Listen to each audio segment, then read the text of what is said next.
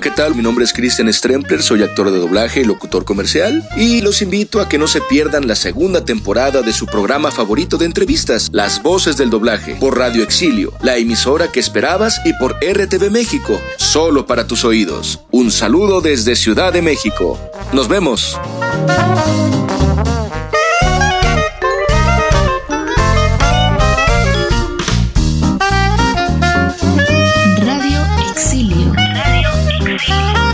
Emisora que esperabas. Escuchas las voces del doblaje.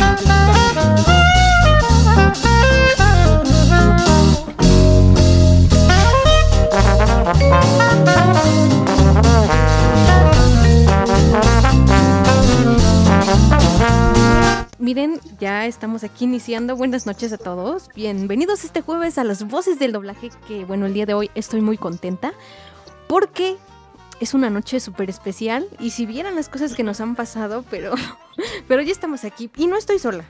Aparte de que hay una in- invitada de, de lujo que la verdad, ahorita les decimos quién es. eh, mientras que, se- que esté en el anonimato, pero está con nosotros el compañero José Alberto Vázquez. Buenas noches, compañero. Buenas noches, Lucy. Antes de que me Buenas maten. noches. Ay, sí, no es cierto. Buenas noches. Aquí estamos, con muchísimo gusto, como siempre. Qué bueno, también está con nosotros la señorita Dani Toledo. Buenas noches, Dani, ¿qué tal? Muy buenas noches, la que les debería de pagar, pero en vista de todo lo sucedido, pues todavía no ha habido recursos. Y contenta. Ni habrá, ya llevamos un año. Y... No, y- y no, nomás no, no. no. Todavía no cumplimos el año, Mínimo un tostoncito, ¿no? No tendrán por ahí. aunque sea por lo del 50 COVID. centavos, si te sirven, sí. Ah, Venga, ya, ya es algo, ya queda mono. ya queda bueno. Pero bueno, como les digo, es, es una cosa súper especial. Eh, Ahorita hemos estado hablando con ella fuera, fuera de micrófonos y del aire y la verdad es una persona súper agradable. Y bueno, ¿qué les parece si la presentamos de una vez? ¿No? Y después nos vamos a su reseña. Claro que sí. Adelante, Bueno, Muy bien. adelante. adelante. Pues está con nosotros la estupenda actriz de doblaje Rebeca Manríquez. Muy buenas noches, estimada señora.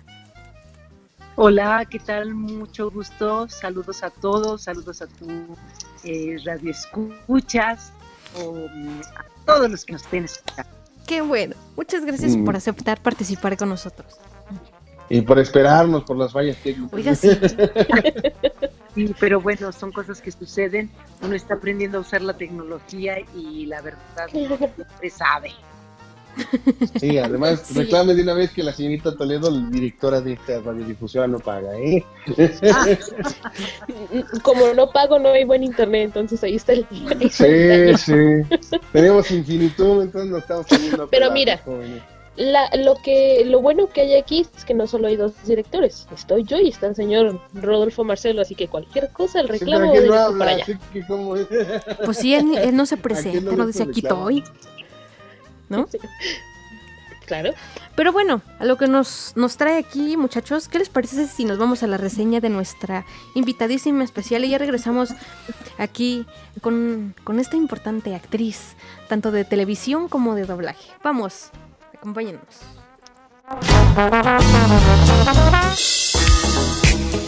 Rebeca Cecilia Manríquez Sánchez, más conocida como Rebeca Manríquez, es una actriz de teatro, actriz de doblaje, directora de doblaje y locutora comercial. Nació el 9 de febrero de 1959 en México. Es perteneciente al sindicato de la ANDA y actualmente se encuentra en estado activo. Sus inicios en el doblaje fueron en 1984 a los 36 años. Ha participado en series, películas y telenovelas, entre las que destacan Narcisa Malfoy en la saga de Harry Potter, Diosa Eris en las películas Los Caballeros del Zodiaco y la reencarnación de Eris, La Diosa de la Guerra y Los Caballeros del Zodiaco contra Lucifer. Carlota en María la del Barrio y mucho más. ¿Quieres conocer más sobre esta increíble actriz de doblaje? No te despegues porque seguimos aquí en las voces del doblaje.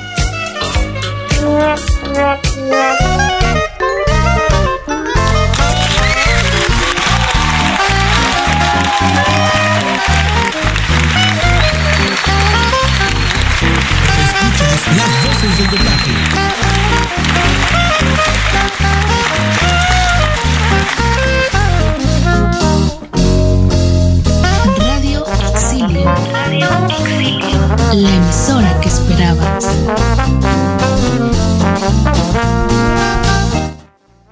Y muy bien, estamos de regreso aquí en las voces de doblaje por primera vez, como si fuera mi cumpleaños, me dejaron abrir a mí. Así que aquí estamos, aquí estamos eh, pues iniciando ya esta entrevista con esta magnífica actriz que quizá muchos recuerden como la maestra gruñona de Drake y Josh. Pero es todo lo contrario. Exacto. Todo Yo, yo, lo contrario. es más, ella me marcó mi infancia porque me tocó a mí escucharla como la maestra Ogrum. Y yo decía, ah, imagínense una maestra. Uh, Sí, en la escuela la de bruja desastrosa, claro, Sí. hace muchísimos ayeres. Y también la, la profesora bien. Hart, la profesora Hart Scrabble en Monsters University. Claro. También, es cierto, ¿cómo tiene maestra? Sí. Ay, ay. Te digo, te digo que siempre había una serie que se llamaba Parker y este, donde también hacía una maestra muy, muy difícil de doblar, ¿eh? muy difícil de doblar. Pero bueno, para dejarlos de las maestras, y ustedes Sí. vieron la película, maravillosa película de Avatar, que yo creo que todos sí. quedamos encantados Uh, con estupendo esa elenco. película. Es, es una cosa maravillosa y ahí ella le dio la vida a esa científica que quería defender a como diera lugar de los intentos militares de ese planeta, ¿no? Entonces, ahí nos alejamos del, del ogrismo. para dar paso a alguien con una, una vida pues bastante interesada por la vida de los demás, ¿no? Por la supervivencia de una especie y que nos dio la nos dio la pauta porque esa película es, tiene un mensaje muy fuerte sobre el, el Hermoso. sentido ecologista. hermoso sobre cómo estamos unidos, como sobre todo cómo estamos conectados. Sí, Eh, sí, sí. Me, me encantó, fue un- uno de los proyectos que más disfruté y, y- y un honor para mí doblar a tremenda actriz. Claro. Sí, que sí, fue un peliculón. Y, yo muy- creo que a, a pesar de que The Avengers ya superó su, pues su, su, su ahora sí que su récord en cuanto a recaudación, nunca la superará en cuanto al mensaje que transmitió Avatar. Nunca. Sí. Y eso que yo soy fan de los superhéroes, entonces No, es pues, complicado reconocerlo, pero es cierto. Don tiene un- Nunca me ha tocado hacer un superhéroe. Ah, Ah, mire, pues es interesante porque su voz se presta para la líder de un de un grupo de superhéroes que, sí. va a salir muy pronto. Al- alguna vez alguna vez hice por ahí en alguna temporada de las 10.000 que tiene Power Rangers hice, Uh, hice algún Power Ranger pero este pero siempre me toca hacer las villanas Malosa. es que se le da. Nah, y te digo que no sé Le ven cara de mala, me parece a mí. Sí. Le- les digo que me dejan sal- sacar mi lado oscuro a través Claro. del trabajo Pues, Y mire, relacionado con eso, de que, bueno, no sé si le están viendo cara de mala o le están diciendo que es mala, no lo sabemos. Y qué mejor que de su propia boca salga y nos cuente quién es Rebeca Manríquez. Pues mira, eh, Rebeca Manríquez es un personaje como, como todos lo somos. Creo que, creo que somos mucho más que nuestro nombre y que somos mucho más que nuestra apariencia y somos mucho más de aquello a lo que nos dedicamos. Pero Claro. bueno, en esta tierra eh, me tocó ser Rebeca Manríquez y Rebeca Manríquez es eh, pues una niña que desde niña supo que quería ser actriz, que tenía escasos cinco años cuando, cuando soñaba con, con estar en la televisión y a lo mejor tendría unos ocho cuando, cuando descubrió el teatro y quizá tenía unos 12 cuando dijo, ah, las series no son dobladas, no son este, en español, están dobladas, yo quiero hacer doblaje algún día Claro.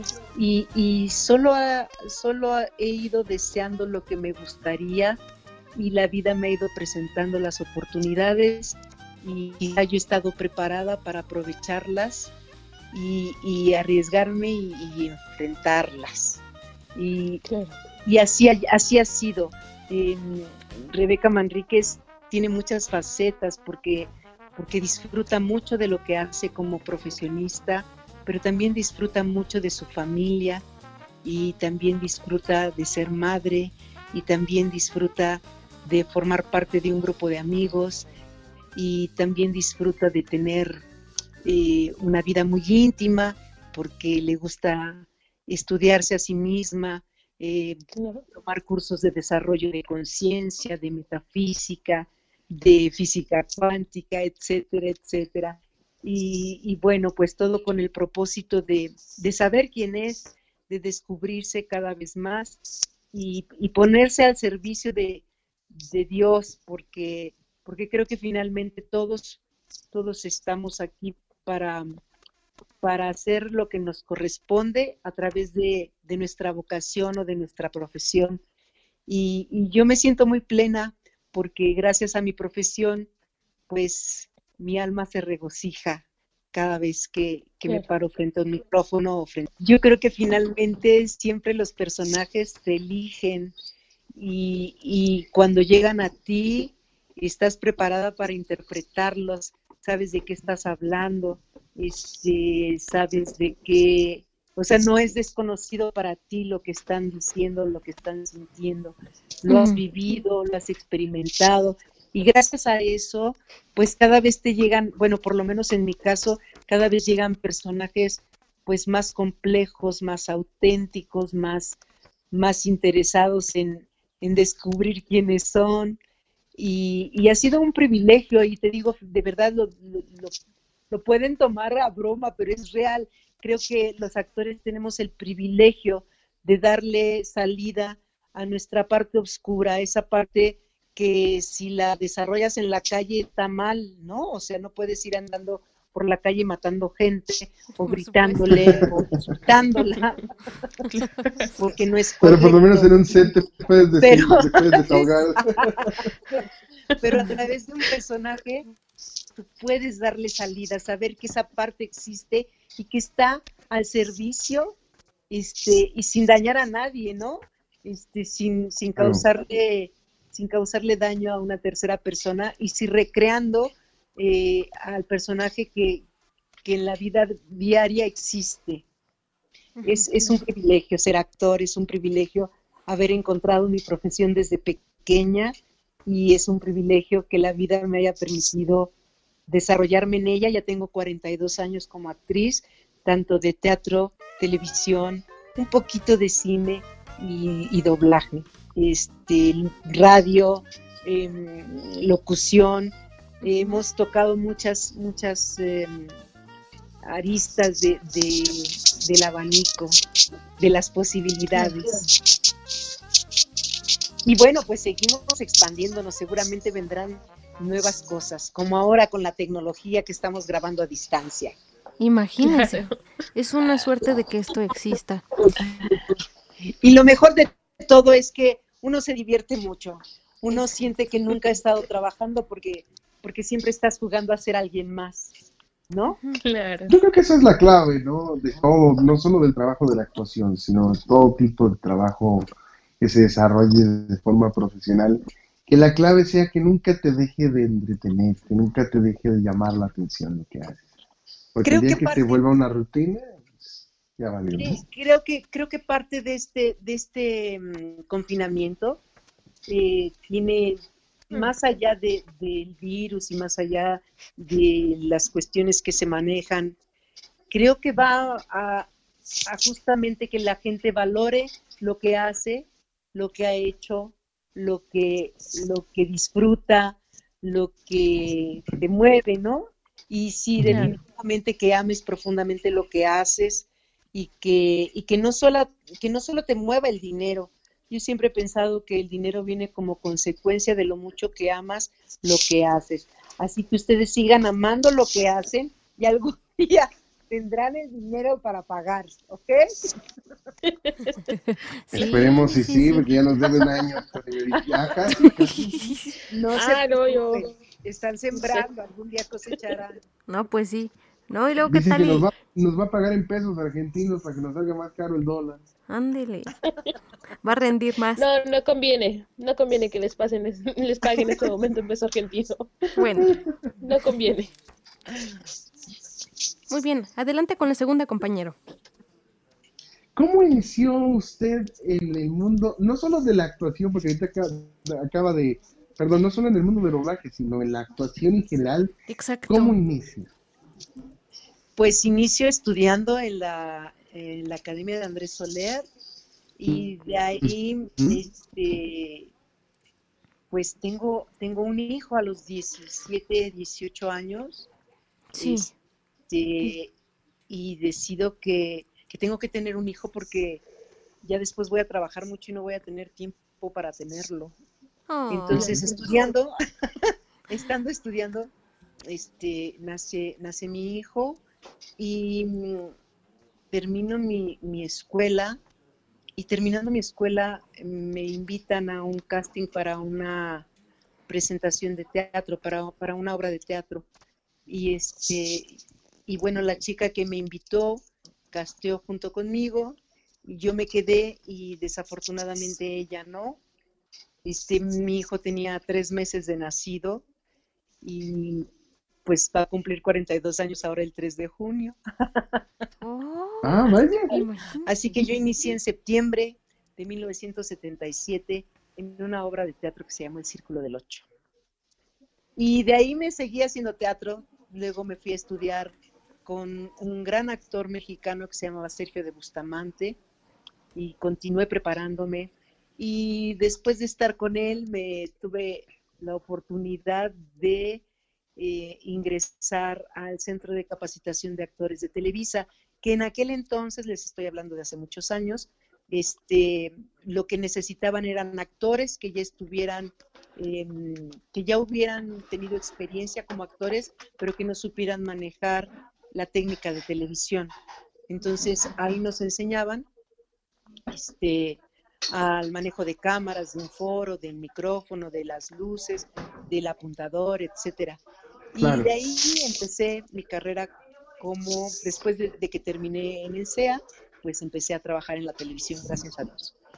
Y de ahí vinieron trabajos como conductora, como entrevistadora, como, como este, asistente de magia y así, este, digo que me ha tocado hacer de todo, pero pues ya son 42 años de trayectoria, de experiencias maravillosas, este, y afortunadamente así como lo decreté cuando, cuando me embaracé, dije yo tenía, yo tenía que tener un hijo en ese momento porque ya después iba a tener mucho trabajo, pues sí, gracias a Dios nunca me ha faltado y he trabajado mucho en diferentes áreas de la actuación. ¿Y cómo inicia ya el rublo del doblaje? Ah, pues eh, estando en una, en una selección de, conductoras para Canal 9, me topo con una amiga que habíamos estado en la escuela, aunque íbamos en diferentes grupos. Este, ya era maestra adjunta del Andrés Soler y me topo con ella y le digo, ay, sí nos conocemos, si somos no sé qué, si somos no sé cuánto. Y le digo, este, me dice, es que tengo un llamado de doblaje y yo le digo, ay, qué padre, yo tengo muchas ganas de hacer doblaje y me dijo, pues vamos, yo te invito. Y me llevó, ella es Yolanda Vidal, una actriz también eh, buenísima dentro de nuestro medio. Y este, y Yola Vidal eh, fue muy generosa, me llevó a doblaje y tan afortunada que el primer día que yo me paré en un estudio de doblaje, tuve la oportunidad de trabajar con un gran maestro que fue don Francisco Colmenero. Oh, claro. Entonces, pues así, muy afortunada, muy afortunada, muy agradecida, porque así empecé con un fijo de eh, Dallas. Hacía yo la secretaria de Bobby Ewing y era una voz filtro. Y este, pero no me importaba porque yo estaba aprendiendo a hacer doblaje. Claro, por algo se empieza y pues. No, pero ya mejor con, un... con un grande del doblaje. Así es. Mi primer llamado fue con él. Es cátedra de institución del doblaje. Sí, o sea que muy afortunada, la verdad. Eh, sí, sí, sí. Dios, un inicio bastante, muy bueno conmigo. Un inicio bastante energizado, podría decirse de alguna manera. Sí. Con un Así empecé el doblaje y bueno, pues poco a poco irte a reportar y empezar a hacer sala y aprender de los muy buenos que estaban en el atril y este y poco a poco ir aprendiendo y irle perdiendo el miedo y cada vez hacer papeles de mayor compromiso. Y en aquel entonces, pues la gente sabía más o menos eh, o se fijaba mucho en las características de tu voz, de tu temperamento, em, de tus posibilidades y capacidades y te hacían una prueba de voz para ver si se te daba un personaje determinado y si te quedabas con la prueba, pues adelante y así. Así ya han sido treinta y tantos años en doblaje y soy muy feliz. Sí, se, se nota, se nota, claro. Cuando alguien habla de esa manera de su carrera y se siente, pues, eh, digamos que feliz por lo que hace, porque la expresividad lo deja ver, es que de verdad ama lo que hace. Entonces, Mucho. con todo y que le toque maestra sobro. Em, yo creo, yo creo que, yo creo que, pues a lo mejor tengo mucho de ellas. Habrá que preguntarle a su hijo, señor, su mamá es ogro. bueno, pues, pues tuve a mi primer hijo y diez años después tuve a mi segunda hija. Y este, pero ya estaba yo más centradita, ya más, ya más madura. Y bueno, tengo dos hijos, dos hijos que ya son muy adultos porque mi hijo tiene 42 años y mi hija tiene 33 y soy muy feliz con ellos. Qué bueno, no se dedican a este medio, ninguno de los dos.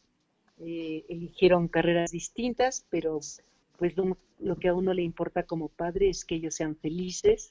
Claro, por supuesto. lo que les gusta hacer. Es exactamente. ¿Y cuál y coméntenos, sí debe ser eh, ¿cuáles son sus... Con compañero, espera, compañero, déjanos hablar. No te emociones.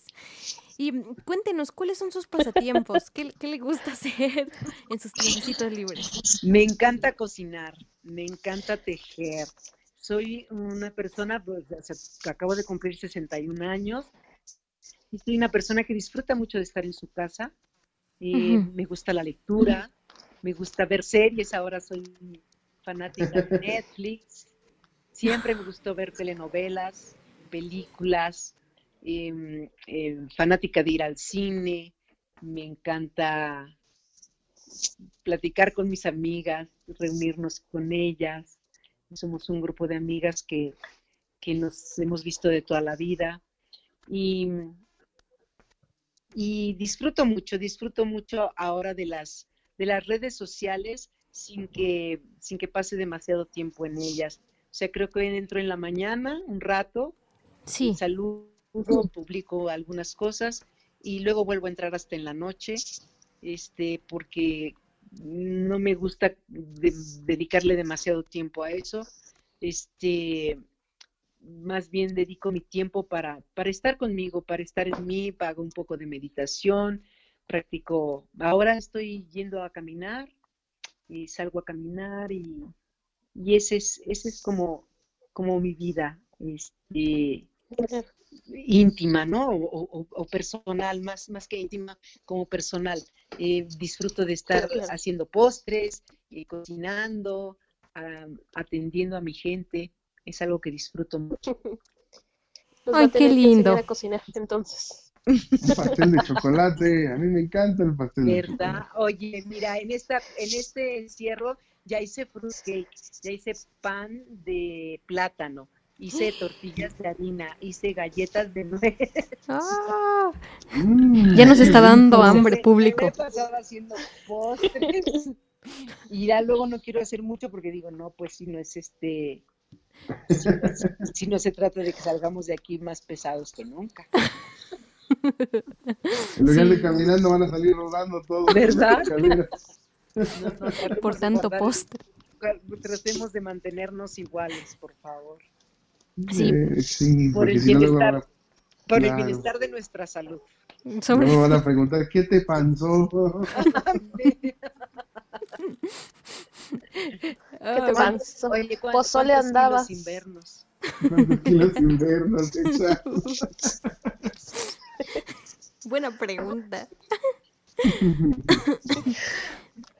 Adelante, Dani. Hablando, tocaba un punto interesante de, lo de, de, la literatura. ¿Qué tipo de literatura le gusta? Mira, leo mucho a Osho. Eh, me, me, gusta mucho la psicología transpersonal, me gustan las novelas, mm, me gustan las biografías. Me acabo de leer la vida de Rita Macedo, este, se llama Mujer de Papel.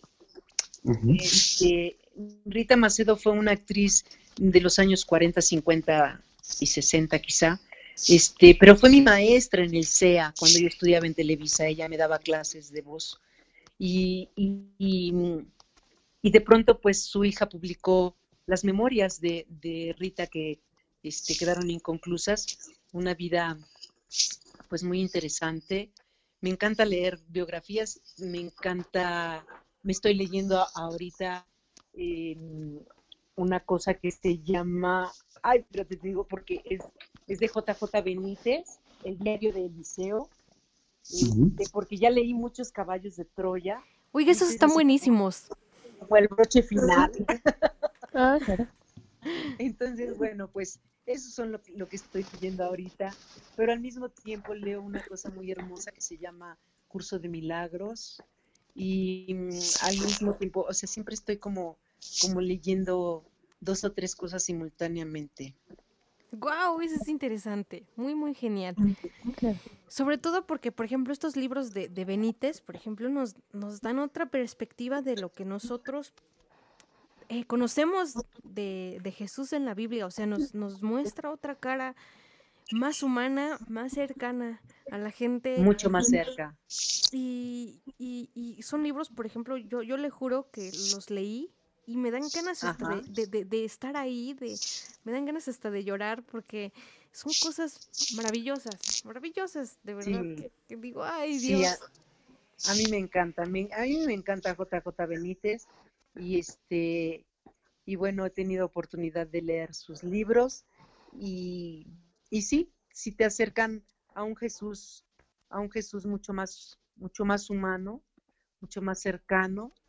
Sí y te permiten y te permiten imaginar que este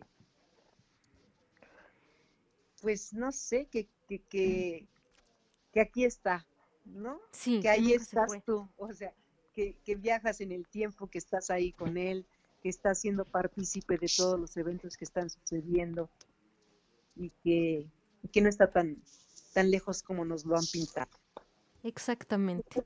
Muy, muy interesante. ¿Y qué, qué, música le gusta? Pues la música mexicana, la verdad. Me gusta el pop en español, me gusta el ranchero, mis, Le gusta echarse el más Me encanta, me encanta cantar, aunque cante lo que me importa. si canto solamente por cantar. Eh, me encanta pues la música de, con la que yo crecí, eh, te puedo hablar desde, desde un Pedro Infante, y te puedo hablar desde un Javier Solís, de una Lola Beltrán, te puedo hablar de Juan Gabriel, de José José, de Rocío de los grandes, de, de Camilo Sesto, de música en español. Yo aprendí a, a, escuchar música en inglés ya mucho más, mucho más grande. Eh, ya creo que Michael Jackson contribuyó a que a mí me, empezara a gustar la música en inglés.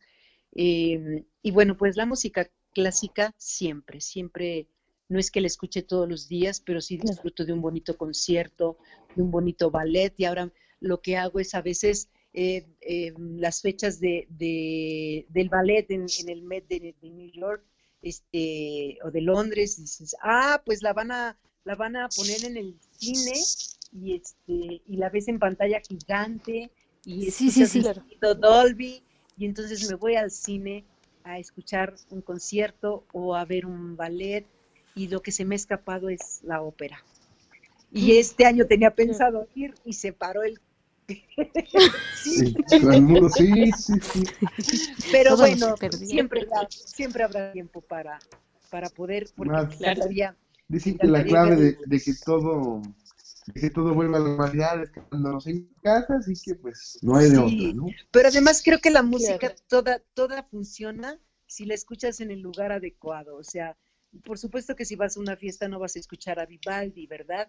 Eh, en- No, a lo mejor en una fiesta pues escuchas a Los Ángeles Azules, ¿por qué no? Claro. Y de No. pronto Ya están un bueno, de pronto en, una, en, un- en un- en otro lugar, pues a lo mejor te apetece otro tipo de música. La música siempre tiene que ir como de fondo, ¿no? Dependiendo Claro. de- del lugar, del momento, de, del tiempo. Un Porque poquito de también jazz, cuando vas mí me encanta pasando por ciertas edades, ya no quieres tanto escándalo, ¿eh? Es cierto, llega un momento en el que hasta, Sí, hasta uno sea, como como que dejas de escuchar los audífonos fuertes. así. sí, como que cuando tienes 20 años quieres poner la música a todo lo que da y que todo el mundo escuche lo que estás escuchando, ¿no? Ya cuando tienes 40 a lo mejor ya es menos. Y cuando tienes 60, mira, entre más bajito, más mejor. Muy bien. Se- sentí esa pedrada. Que ya estás dando el viejazo, mujer. Hombre, está joven. Se- sentí, sentí la pedrada. Eh, Pero pasa que yo en, en cuanto a mis gustos soy muy, muy tutti frutti. Te estoy escuchando a José Alfredo Jiménez y ya de repente ya estoy escuchando a Gloria Trevi, Claro. luego estoy escuchando a María José y luego me paso a escuchar a Manzanero, entonces como que no se sabe. No, pero además es, es que no tengo por qué estar casada nada más con, un- con un solo estilo de música o de canción Claro. o de, o de Claro. intérprete, ¿no? A mí me gustan todos, me gusta Luis Miguel, me gusta de- incluso este los Buki, Los Ángeles Azules, te digo, depende. Y sí, a veces quieres escuchar o nada más música ambiental, Claro. ¿no? De esas del centro comercial. Usted, usted es de las mías en cuanto a los, no, en cuanto a los gustos musicales. Te lo juro que de pronto yo he ido en algún momento cuando se podía salir a tomar café. He ido a un VIP a leer, a tomarme un café y un postre y a leer. Y de pronto he tenido que decirle a la señorita, oiga señorita, esto no es discoteca, ¿no le podría bajar un poco al volumen de su música? Porque no me puedo concentrar en mi lectura de tan fuerte que la tiene. Entonces, pues, así pasa. No hay como esos cafecitos, cafecitos clásicos donde te ponían música de saxofón, así va. Ah, claro. un poquito de jazz, Claro. Sí, sí, sí. Algo bonito. Tranquilo. Algo, sí. O, o, o, Bueno. o- o en carro o tu casa. Claro. Pues mire, usted y yo en los gustos musicales vamos muy acorde, así que el día que quiera, no le, no le ofrezco café, porque acá casi no se toma café, pero le ofrezco un mate y las puertas de la casa abiertas. Muchas gracias. Iremos Le va a a- terminar poniendo música de Bad Bunny, va a ver. No, hombre, sí, No. es precioso. No, sí, y yo, yo soy muy, yo soy muy amante de los boleros. Siempre me ha gustado muchísimo los boleros. Sí. Ay, Pues sí, los, mira ya. de los panchos, un poquito. Sí, Claro, me encantan los panchos, Claro, ¿qué más vas a Armando? Manzanero, Armando Manzanero, No hay nada claro. peor. Agustín Lara, Agustín Lara. me encanta. Ah, sí, a mí también. Pues muy interesante, muy genial. ve, señor Rodolfo, le encanta Agustín Lara y lo va a abandonar por él. No, no es cierto. No andes metiendo intriga. Ay, pobrecito ya. Pobrecito. Pobre bebé. Ah, no va. O, o por otro de sus, de sus compatriotas, Leo Dan. Ah, Leo Dan, hombre, qué bonito. Claro. No, hizo Leo una Dan, ¿eh? época. Leo Dan es, es de los míos. O sea, cuando yo era niña, Leo Dan era todo. Eh, Leo Dan y, Claro. y Camilo Sesto eran los compositores número uno de México. Y bueno, ya llegó Juan Gabriel y con permiso, ¿verdad? Sí. Pero, Claro. eh, pero eran, eran de verdad, todo lo que oías era Leo Dan. Leo Dan, sí. No, yo donde escuche Leo Dan empiezo a cantar. No me Sí, ¿Cómo importa, si voy en la calle ya voy cantando. amor, ¿Por qué será?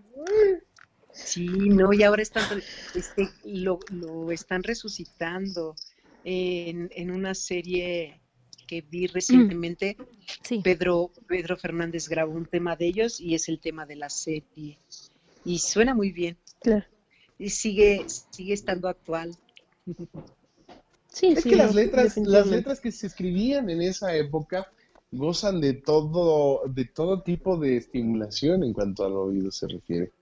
No es como las letras creo. de hoy en día que tienen un mensaje claro. O sea, imagínate que en 20 años las chicas que hoy escuchan la música que hoy se toca sin, sin determinar un género, eh, la escuchen dentro de 20 años y digan, ¡ay, eso era lo que yo canto! O sea, Sí, claro. les va a traer lo que cantaban o bailaban o... Ahí perreando intensamente. Ay, no. ¿No? Pues, sí, esos serán los recuerdos que vengan a su mente. Pues sí. Ay, qué- bonito, la verdad que- en el parque. La verdad que uno con estas entrevistas, siempre lo hemos dicho en entrevistas pasadas, es tan bonito conocer a la persona, ya no tanto al actor, a la actriz, sino conocer a la persona, sus gustos, qué le atrae, qué no, qué hace, qué deja de hacer. Es la verdad que algo muy bonito, muy grato conocerlos eh, en cuanto a sus personalidades.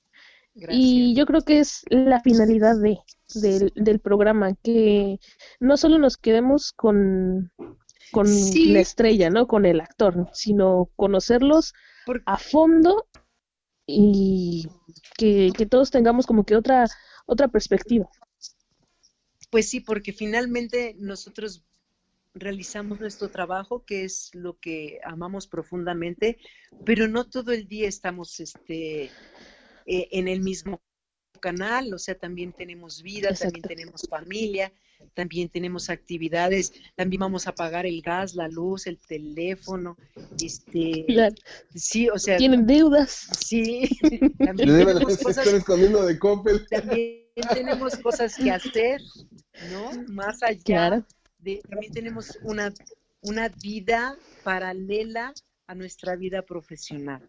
Y, y bueno, creo Claro. que lo que nos hace em, diferentes es que el trabajo que nosotros hacemos lo ve mucha gente, pero, pero finalmente, este,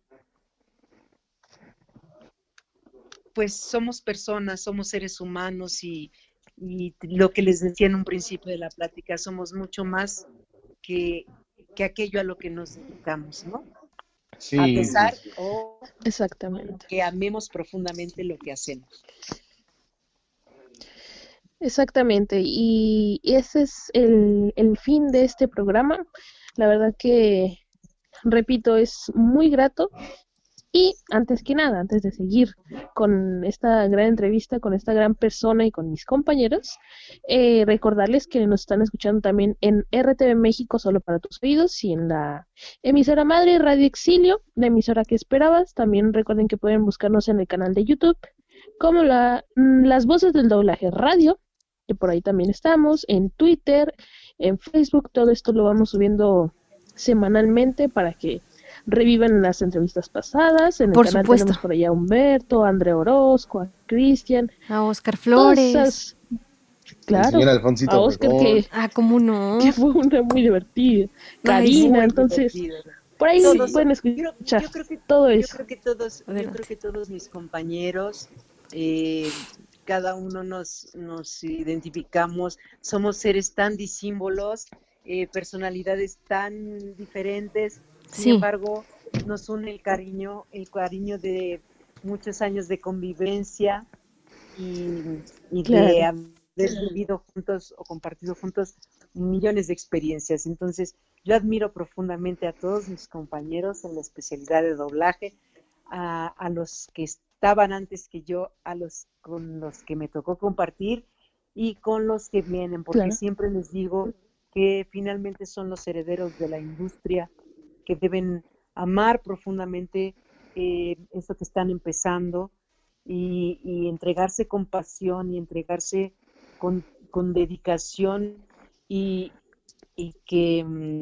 y que el compromiso es grande porque, porque es una industria muy amada y muy querida en el mundo, entonces tienen que hacerlo lo mejor que se pueda para que, para que siga manteniendo su lugar.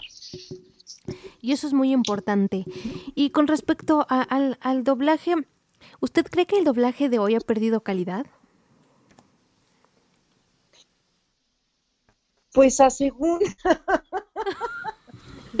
dependiendo de muchas, es que no podemos, no puedo generalizar, no puedo generalizar, porque depende Claro. em, de, de la compañía, de quién te dirija, de quién trabaje, de... mm, O sea, yo digo que mucha gente está empezando y que no se le puede exigir lo mismo al que empieza que al que ya tiene 30 o 40 años de experiencia, que todos en algún momento eh, hemos empezado y que seguramente no lo hicimos tan bien como pensamos.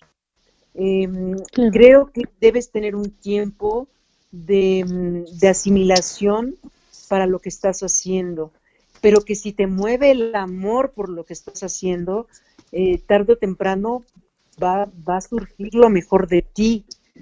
Eh, que si te rodeas de la gente apropiada, va a surgir lo mejor de ti. Que si, que si permites los consejos de gente que sabe, pues va a surgir lo mejor de ti. Eh, no sé si ha perdido calidad o no. Eh, creo que lo que ha perdido el ser humano en general es pasión por la vida, pasión por lo que hace Es y cierto. que eso es lo que hay que recobrar. por Eso es lo que hay que recobrar porque porque nos hemos vuelto tan inmediatos, todo tan rápido, todo tan rápido, que, que ya no disfrutamos de nada y de nadie, ¿no? Sí, Eh, Claro. creo que la industria pues siempre se ha visto eh, o sea es, es mucha gente la que llega sí pero no toda Ujú. se queda Sí. no toda permanece porque solitos se van yendo solitos se van eh, eh, pues eliminando no sí, eso y es cierto. algunos claro. permanecemos y otros no. No, no puedo decir que, que la calidad ha disminuido porque no se puede generalizar en ninguna parte del mundo, ¿eh? En ninguno. Por Ahora que toca este punto de que muchos llegan para quedarse y otros se van, ¿qué opina usted del uso de Star Talents en esto, en estos últimos tiempos? O Yo soy Star que- Talent. Exacto, es lo que iba a decir precisamente. Usted inició como actriz, norm- ahora sí que de, de actriz, y, y ingresó al doblaje. Mira, yo a veces siento que ese término de Star Talent es pura envidia. Este, a mí me da mucho, de verdad, a mí me da mucho gusto que alguien que, que tiene facultades, porque por algo está en un lugar eh, brillante, este, por algo es una luminaria, ¿no? Este, de pronto sueñe con que algún día le llamen para hacer un personaje de doblaje. Claro. O sea, porque, porque yo que me muevo en la televisión, sé que la gente sueña con que algún día la llamen con- pa- para hacer un personaje de doblaje. Y que si la llaman y, y, y si te llegan las cosas es porque la vida te las da, no te las da un director ni te las da una compañía, te las da la vida. Entonces, si te lo da la vida, qué bueno. Qué bonito. O sea, para mí, no. Bienvenido sea. Sí, bienvenidos. Y si eso le va a dar promoción, publicidad, este, la mirada va a estar puesta en una especialidad, pues bendito sea Dios. Yo tengo una manera muy diferente de pensar Claro. de la gran mayoría de mis compañeros. Pero no me importa, la digo siempre. Porque además, pues afortunadamente yo tengo la oportunidad de, de- de hacer televisión y sé lo que piensa la gente que hace televisión. Claro, O sea- interactuar de cierta forma con los dos mundos, digámoslo. Así Aparte, por ahí dirían mojarrita enjabonada. Así es, o sea, de pronto dices, ¿a ti qué te importa si le van a pagar mucho dinero? Qué bueno que se lo paguen. Aspira a que algún día a ti Que te paguen Tú lo ganes lo mismo, claro. Claro, en vez de que digas, no, Claro. mira, yo cobro menos, aspira a que algún día a ti te paguen lo que ellos les pagan. Que ellos se dedican o no, pues Claro. es- no es, es- o sea, no es más que la envidia la que habla, perdón. Ah, bueno, a veces, Exactamente. a veces siento, este, creo que así es, ¿eh? Sí, O sí, sea, yo sí. no me pongo a que venga quien sea, este, a hacer un trabajo porque la vida se los dio. Tiene usted Claro. razón. Y, Claro. si, y si la vista va a estar puesta en nuestra especialidad, les puede quedar tan bien o tan mal como nos puede quedar tan bien o tan mal a los que nos dedicamos a hacerlo. No todos nuestros trabajos, por más ganas que le echemos, nos quedan al 100%, ¿eh? aunque demos nuestro 100%. Claro. Cierto. Claro. Y entonces. Y al final, pues el esto gusto es es subjetivo. es ¿no? como muy subjetivo, es como muy, eh, o sea, así pienso yo. Sí, a lo mejor estoy pueden- equivocada. No, no, no, es una forma muy padre. A lo mejor no es la neta del planeta, pero es mi sentir. Sí, claro. Sí, porque hemos tenido respuestas, hemos tenido respuestas negativas. Nosotros preguntamos normalmente, Sí. hacemos esta pregunta a cada entrevista. Hemos tenido de todo tipo de reacciones, desde De las todo personas que tipo, dicen que sí. están de acuerdo, que no le ven ningún inconveniente, porque pues dicen, al final de cuentas también son actores, ¿no? No Claro. están haciendo ningún rublo que no hayan representado antes. Pero también hemos tenido respuestas realmente negativas de que pues no, que porque es bueno que mejor lo haga un profesional del doblaje y cosas. como es tan subjetivo, ¿quién soy yo? ¿Quién soy yo para decir si lo hicieron bien o lo hicieron Claro, el público O sea, es el que va a decidir. Pero además, tam- o sea, el público es muy amable y muy amoroso y tenemos millones de fans, eh, la especialidad de doblaje, pero Claro. finalmente de pronto dices, bueno, pero, pero pues su trabajo al que lo realizó le costó, o sea, mm, igual sudó, igual hizo 18 mil tomas, Claro. pero el trabajo que estás viendo, pues es, dio su 100%. Y Y también si no, y también vuelvo a lo mismo, o sea, puede que nuestro 100% no esté a, a las expectativas que el público pudiera tener, pero que la sudé, que le di, que me entregué, que le dediqué horas de ensayo, tiempo, dinero, esfuerzo, pues eso no me lo puedes quitar. Y si la vida Claro, te lo da, bienvenido. y si no, pregúntenle a Eugenio del Bes y el burrito. Así es. No, y Eugenio es de la gente que, bueno, ahora es muy famoso y está en Hollywood y todo, pero, pero creo que desde siempre fue un apasionado del doblaje, desde siempre. Yo, su primer trabajo que recuerdo es el de, el de ¿cómo se llamaba? El- era un perrito, creo, en Doctor Dolittle. Sí, fue en el Doctor Dolittle. Sí, Era pero, un pero, perro. pero además cuando, cuando, bueno, de la gente que, que apoyaba mucho el doblaje, cuando él tenía su programa y, y hacía sus anticomerciales, y Oh, sí, Alfonso. Obregón y todos Sí, ellos salieron en exacto. doblaje, sí. yo le doblé una vez a Sharon Stone. Ah, sí. Sí, sí. En sus informes. con, con- con textos, con textos este, inventados, in- este, escritos especialmente para las imágenes que ellos tenían. Pero vaya, a lo que voy es a que a, a que a lo mejor la gente no es que todos, o sea, en todas partes del mundo o en una gran mayoría de partes del mundo, la gente que es actor, eres actor. No eres actor nada más de una especialidad Sí, eres actor y como actor puedes trabajar en, En todo lo que se te especialidades. ponga, porque el que es buen gallo, donde quiera canta. eso. Y Eso puede dice mi decir- abuelito. A cualquier parte del mundo, Qué bonito. sí, o sea, de pronto dices, no, no podemos limitarnos, o sea, limitar a alguien es limitarte a ti mismo. Claro. Si tú le dices a alguien, tú no puedes hacer, el que no lo puede hacer eres tú. Tú te estás limitando. Mm. Al limitarlo a él, te limitas a ti. Entonces Es yo, bienvenidos. Mira que, que el mundo es grande, que hay lugar para todos, que todos este, dejen sus voces y que el día de Mm. mañana le cuenten a sus nietos. Sí, Yo era el burrito de Shrek. ¿no? Sí, que seamos muy felices, o sea, no pasa nada. El que, el que hace doblaje va a seguir haciéndolo, este, y no le quito, nadie le quita nada a nadie. Eso es lo que yo quiero, eh, Claro. sobre todo que quede claro. La vida te lo da. Lo que te decía hace rato, este, los personajes te eligen. No es que tú los elijas, no es que tú este, vayas detrás de ellos o los andes persiguiendo. Ellos llegan a tu vida y uno debe sentirse muy agradecido por ello.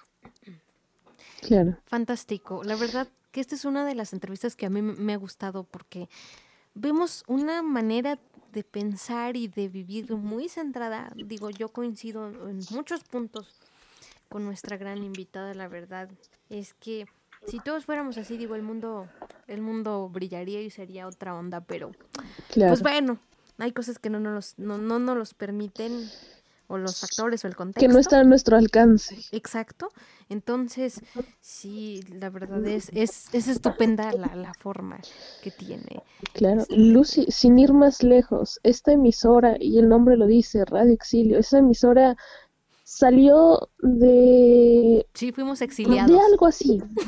Nos, nos negaron la oportunidad de Sí, expresarnos en emisoras pasadas exacto. por X o Y razón. eh, y sin embargo, uno con el trabajo, con las ganas, pues sacamos este proyecto adelante, este Sí. programa adelante, y yo creo que es lo que realmente vale y lo que queda. Al final Exacto. del día es lo único que queda. Es cierto. Es que tenemos que ser incluyentes, inclusivos, Claro. este, no, no deja, de quitarnos de la cabeza tantas telarañas, Sí. este, dejar de ser tan envidiosos, dar más oportunidades, este, dejar de ver el mundo como blanco y negro, este, y ver todos los matices que hay entre un, entre un punto y el otro, ¿no? Sí, eso Así es es. cierto. Eso es cierto. Y, y bueno, retomando aquí las preguntas interesantes, ¿usted ha conocido algún, alguna actriz a quien le haya prestado la voz?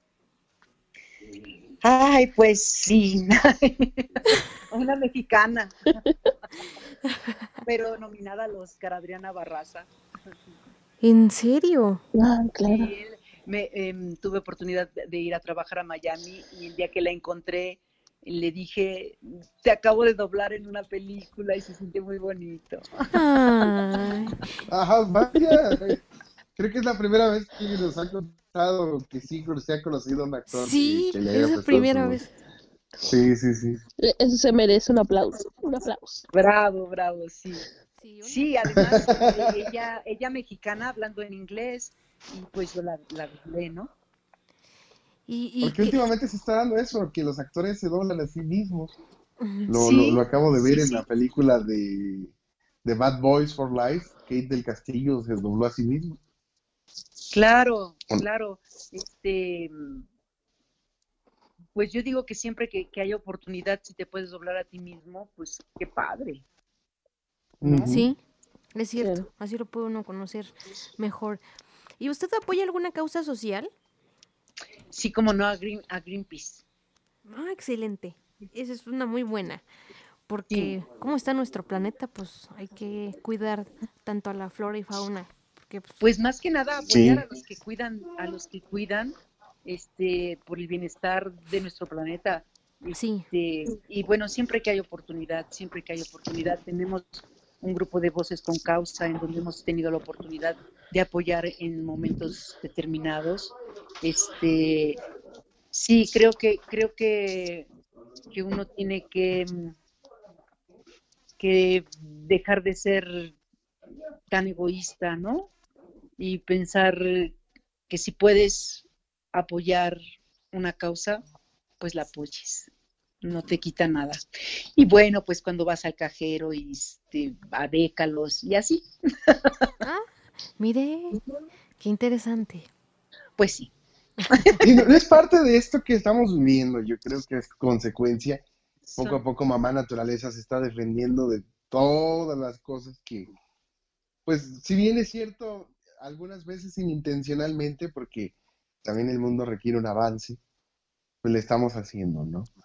Entonces, creo que mamá naturaleza suele defenderse de estas formas, mandándoles pandemias a la humanidad para que reflexionen y pues digan, algo estamos haciendo mal y estamos destruyendo nuestro hogar, porque al final de cuentas la es, tierra es- es, es nuestra tu casa. casa, es tu casa Ujú. y, y- y, bueno, es una casa hermosa, llena de, de escenarios maravillosos, naturales, y, y lo único que tienes que hacer es pues no tirar basura en las playas, este, no, no arrojar desechos tóxicos, ¿verdad? Este, vaya, con que, con que no tires la basura, yo sé, de pronto todavía hay gente que tira la basura así a- por la ventana de su, de su auto Sí, o por la ventana de un camión y de pronto dices, eh, mm, ¿por qué si la calle no es basurero? Sí. Este, con que guardaras tu basura y la guardaras hasta llegar a casa y depo- la depositaras en una bolsa, creo que ya estás ayudando al bienestar de tu casa. mm, que si quieres tu casa bonita, pues trates de hacer todo lo posible porque se conserve bonita para que dure muchos años. Pues excelente. Adelante compañeros. no, y que la vean nuestras futuras generaciones, que, disfruten de esto, que nosotros tenemos la oportunidad todavía de ir a la playa, tenemos la oportunidad de, disfrutar un aire relativamente puro, porque ya está más sucio que nada, pero todavía respirable, ¿no? Mira, yo creo que el, yo creo que el planeta es un ser vivo y que es un, ser inteligente y que a veces creemos que no, que no tiene vida propia y que no es inteligente. Él se sacude cuando se tiene que sacudir, eh, se quita las pulgas cuando se las tiene que quitar. Este, sopla el viento, sopla el viento, o sea, tú puedes dejar de circular, puedes este, parar las fábricas, puedes hacer muchas cosas, pero si no sopla el viento, la contaminación se queda ahí. Y a veces creo que la contaminación proviene de tanto pensamiento negativo, este, y que, y que finalmente lo que tenemos que cambiar es nuestro pensamiento y nuestra manera de ver al mundo para que, para que todo cambie. O sea, todo empieza en ti y todo, y todo es eh, reflejo de ti. Entonces, como humanidad, pues nos toca hacer lo que vinimos a hacer y creo que nuestra misión primordial es amar y perdonar. Así es. ¿Qué? Aparte, dicen que los tiempos de Dios son perfectos. Y si Dios en este momento está decidiendo que esté pasando todo lo que está pasando, es por un motivo, por una razón. Mira, dicen que la naturaleza no experimenta culpa. Entonces, pues ella se sacude de lo que se tenga que sacudir, llueve lo que tenga que llover, desborda ríos si es necesario este, y, no experimenta culpa, o sea, hace lo que tiene que hacer. Sí. Dice Lucy, qué bueno que no hablaron de temblores porque a mí sí me han tocado. Ay, no, sí, sí, horribles, no, no, no. Pero está bien, o sea, finalmente todo está bien, el universo marcha como debe y, y poco a poco iremos cobrando conciencia y poco a poco iremos siendo una mejor especie. Mm, el otro día les preguntaba en mi Facebook, eh, ¿se han preguntado alguna vez cuál es la función de la especie humana? Y no hubo muchos que me pudieran contestar. No hubo muchos. Porque debemos tener alguna función y no creo que sea la de destruir al planeta. No, yo creo que sería mejorarlo. sí. ¿Por qué mejorarlo? A ver, si yo voy a tu casa, yo voy a tu casa, imagínate que, me invitas a tu casa y de pronto yo voy de visita, soy un visitante y de pronto te digo, no, ¿sabes qué? Que deberías de poner la tele acá porque acá te va mejor ese cuadro y ese cuadro no te queda bien ahí, deberías poner acá tus plantas y, y te empiezo a redecorar tu casa no. Pues me dices gracias, con placer y no me vuelves a invitar. Pues así somos visitantes del planeta. Lo que tenemos que hacer es observar, aprender, amar, disfrutar y, dejar que el planeta solito, ¿no?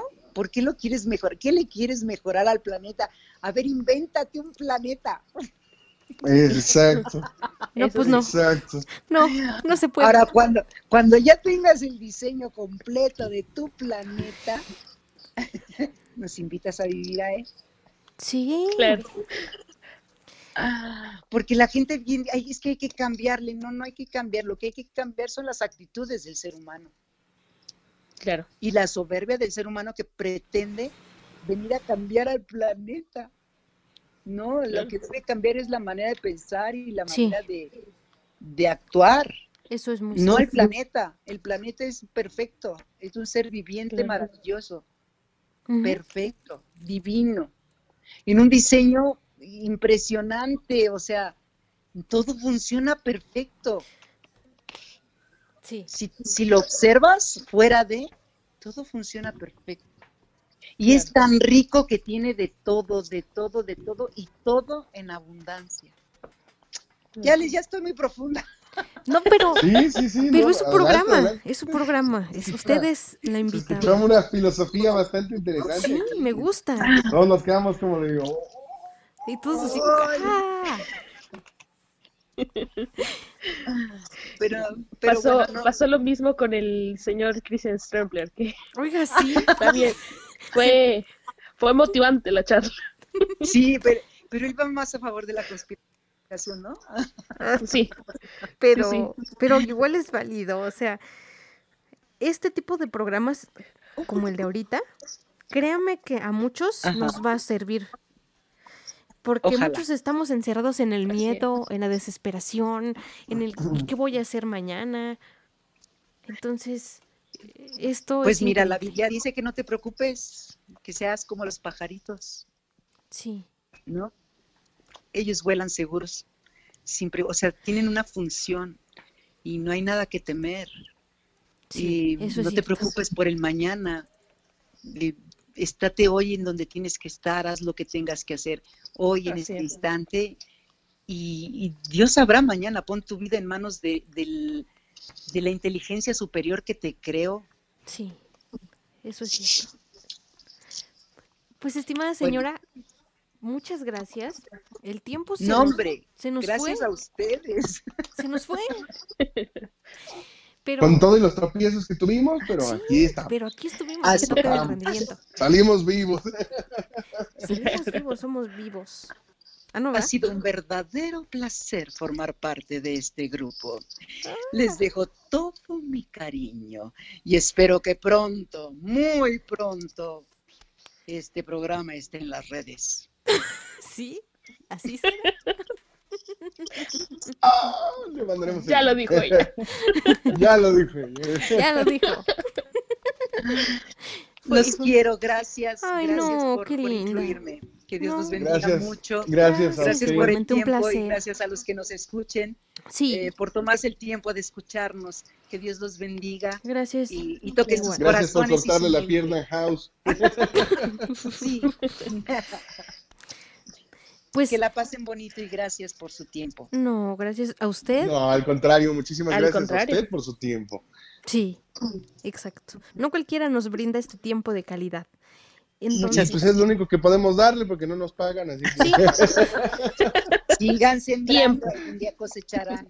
eso es cierto. Dani, nos despedimos que- del público. Yo por lo pronto voy sembrando en mi bolsillo para después Sí. poderlo cosechar. Siempre.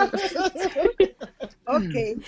Bueno, ya, llevo, chicos, ya llevo 20 semillas de dinero. dice. Sí, sí, sí, sí. claro, tengo que ir, tengo que ir sembrando porque si no está grave.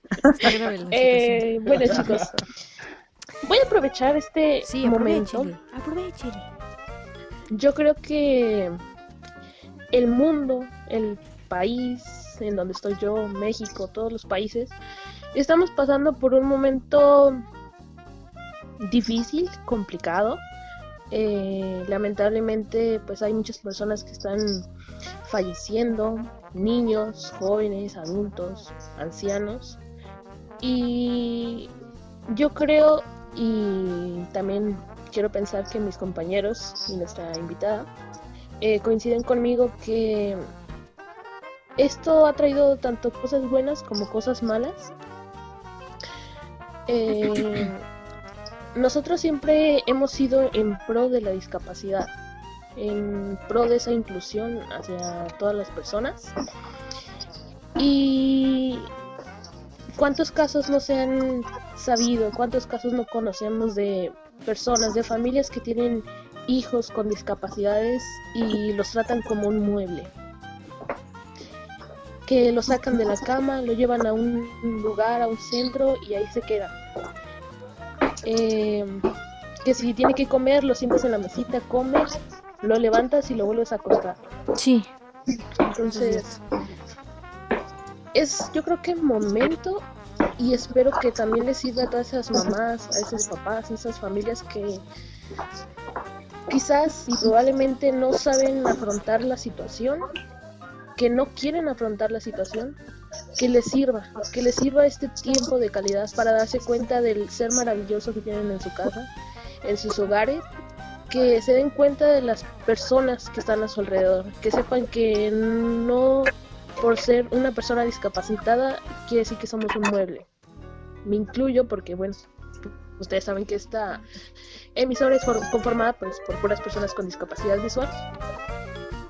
Dense cuenta, dense cuenta de esas personas, de esos seres maravillosos que están en sus hogares.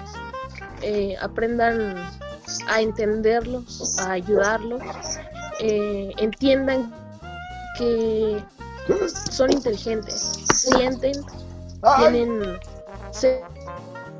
sentimientos principalmente. Entonces, esperemos. Creo que se me sirva de, de algo todo este tiempo de calidad que van a empezar a pasar con esas personas, con sus, con sus hijos. Em, los matrimonios, Lucy, yo creo que también se han empezado a dar muchos casos de feminicidios.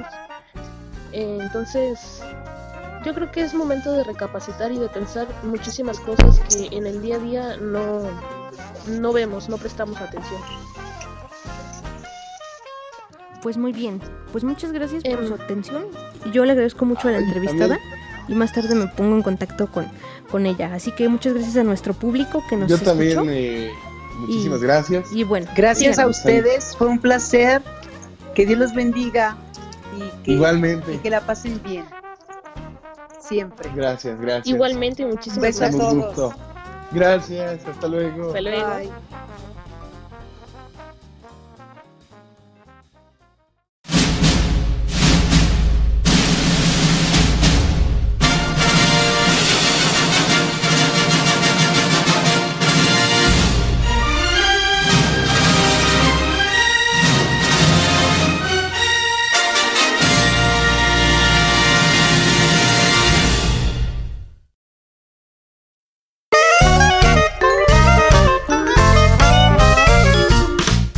Mi nombre es Christian Strempler, soy actor de doblaje y locutor comercial y los invito a que no se pierdan la segunda temporada de su programa favorito de entrevistas, Las Voces del Doblaje, por Radio Exilio, la emisora que esperabas y por RTV México, solo para tus oídos. Un saludo desde Ciudad de México.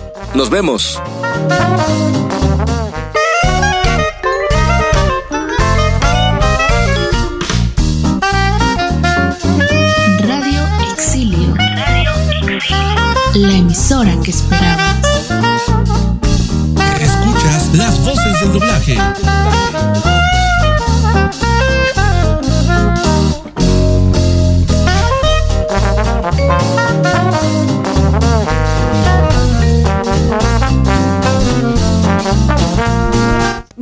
Ya estamos aquí iniciando. Buenas noches a todos. Bienvenidos este jueves a las voces del doblaje. Que bueno, el día de hoy estoy muy contenta porque es una noche súper especial y si vieran las cosas que nos han pasado, pero, pero ya estamos aquí y no estoy sola.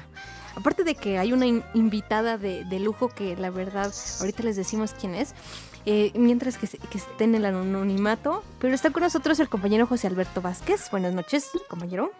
Buenas noches, Lucy. Antes de que me maten. Ay, Buenas noches. Aquí estamos, con muchísimo gusto como siempre.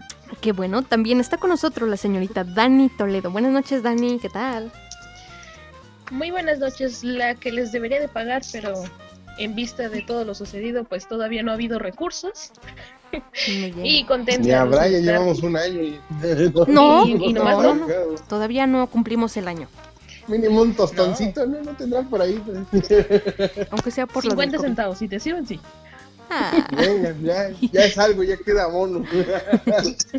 ya queda bono. Pero bueno, como les digo, es, es una cosa súper especial. Ahorita hemos estado hablando con ella fuera, fuera de micrófonos y del aire y la verdad es una persona súper agradable.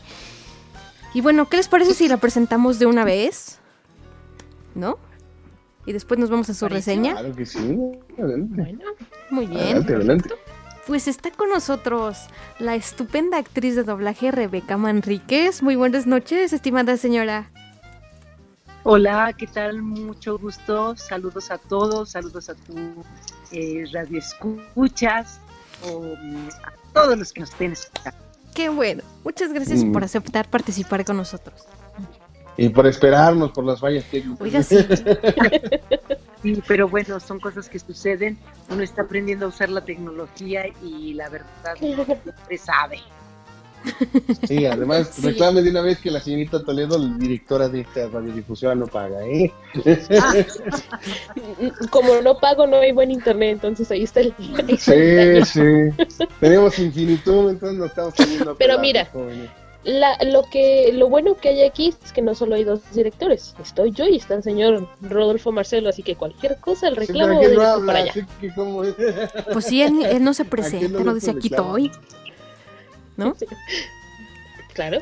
Pero bueno, a lo que nos, nos trae aquí, muchachos, ¿qué les parece si nos vamos a la reseña de nuestra invitadísima especial y ya regresamos aquí con, con esta importante actriz, tanto de televisión como de doblaje? Vamos, acompáñenos.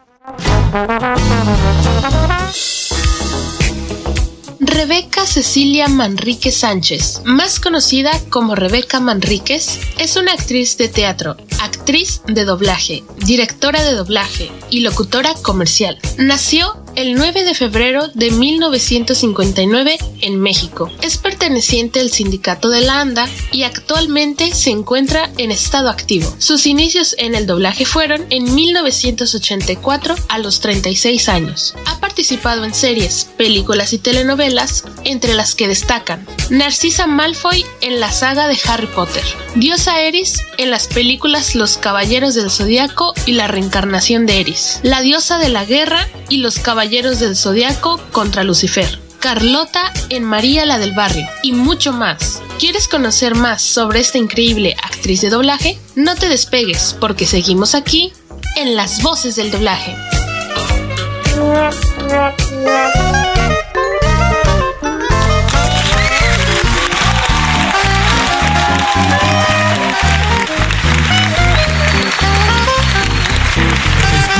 Las voces del doblaje.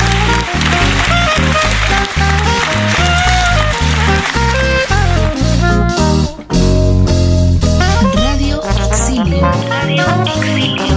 La emisora que esperabas.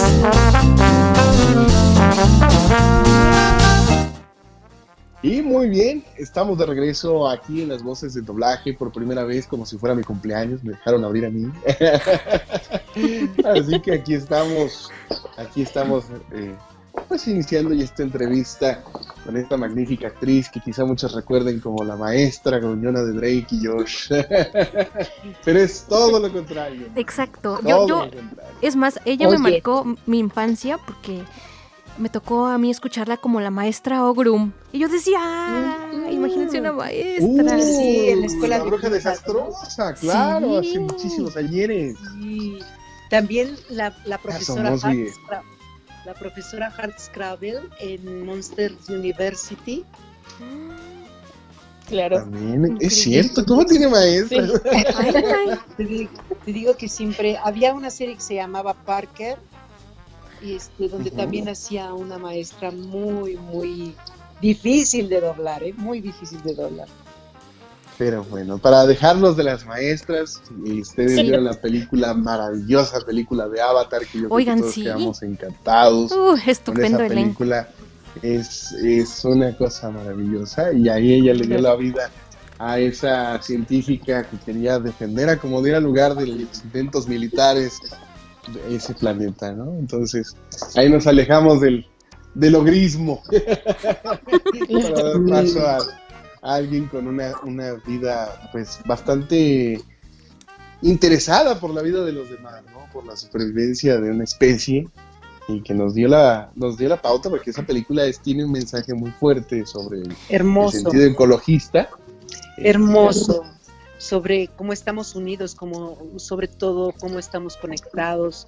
Sí, Eh, sí, sí. Me, me encantó, fue un- uno de los proyectos que más disfruté y, y- y un honor para mí doblar a tremenda actriz. Claro. Sí, que sí, fue un peliculón. Y, yo muy- creo que a, a pesar de que The Avengers ya superó su, pues su, su, su ahora sí que su récord en cuanto a recaudación, nunca la superará en cuanto al mensaje que transmitió Avatar. Nunca. Sí, Y eso que yo soy fan de los superhéroes, entonces No, es pues, complicado reconocerlo, pero es cierto. Don tiene un- Nunca me ha tocado hacer un superhéroe. Ah, Ah, mire, pues es interesante porque su voz se presta para la líder de un, de un grupo de superhéroes que, sí. que va a salir muy pronto. Al- alguna vez, alguna vez hice por ahí en alguna temporada de las 10.000 que tiene Power Rangers. Hice, Uh. hice algún Power Ranger, pero este, pero siempre me toca hacer las villanas. Malosa. es que se le da. Nah, Y te digo que no sé. por Le ven cara qué. de mala, me parece a mí. Sí. Le- les digo que me dejan salir, sacar mi lado oscuro a través Claro. del trabajo. Pues Y mire, relacionado con eso, de que, bueno, no sé si le están viendo cara de mala o le están diciendo que es mala, no lo sabemos. Y qué mejor que de su propia boca salga y nos cuente quién es Rebeca Manríquez. Pues mira, eh, Rebeca Manríquez es un personaje como, como todos lo somos. Creo que, creo que somos mucho más que nuestro nombre y que somos mucho más que nuestra apariencia y somos mucho más de aquello a lo que nos dedicamos. Pero Claro. bueno, en esta tierra eh, me tocó ser Rebeca Manríquez y Rebeca Manríquez es eh, pues una niña que desde niña supo que quería ser actriz, que tenía escasos cinco años cuando, cuando soñaba con, con estar en la televisión y a lo mejor tendría unos ocho cuando, cuando descubrió el teatro y quizá tenía unos 12 cuando dijo, ah, las series no son dobladas, no son este, en español, están dobladas, yo quiero hacer doblaje algún día Claro. y, y solo, ha- solo he ido deseando lo que me gustaría y la vida me ha ido presentando las oportunidades y quizá yo he estado preparada para aprovecharlas y, y arriesgarme y, enfrentarlas. Y, Claro. y así, así ha sido.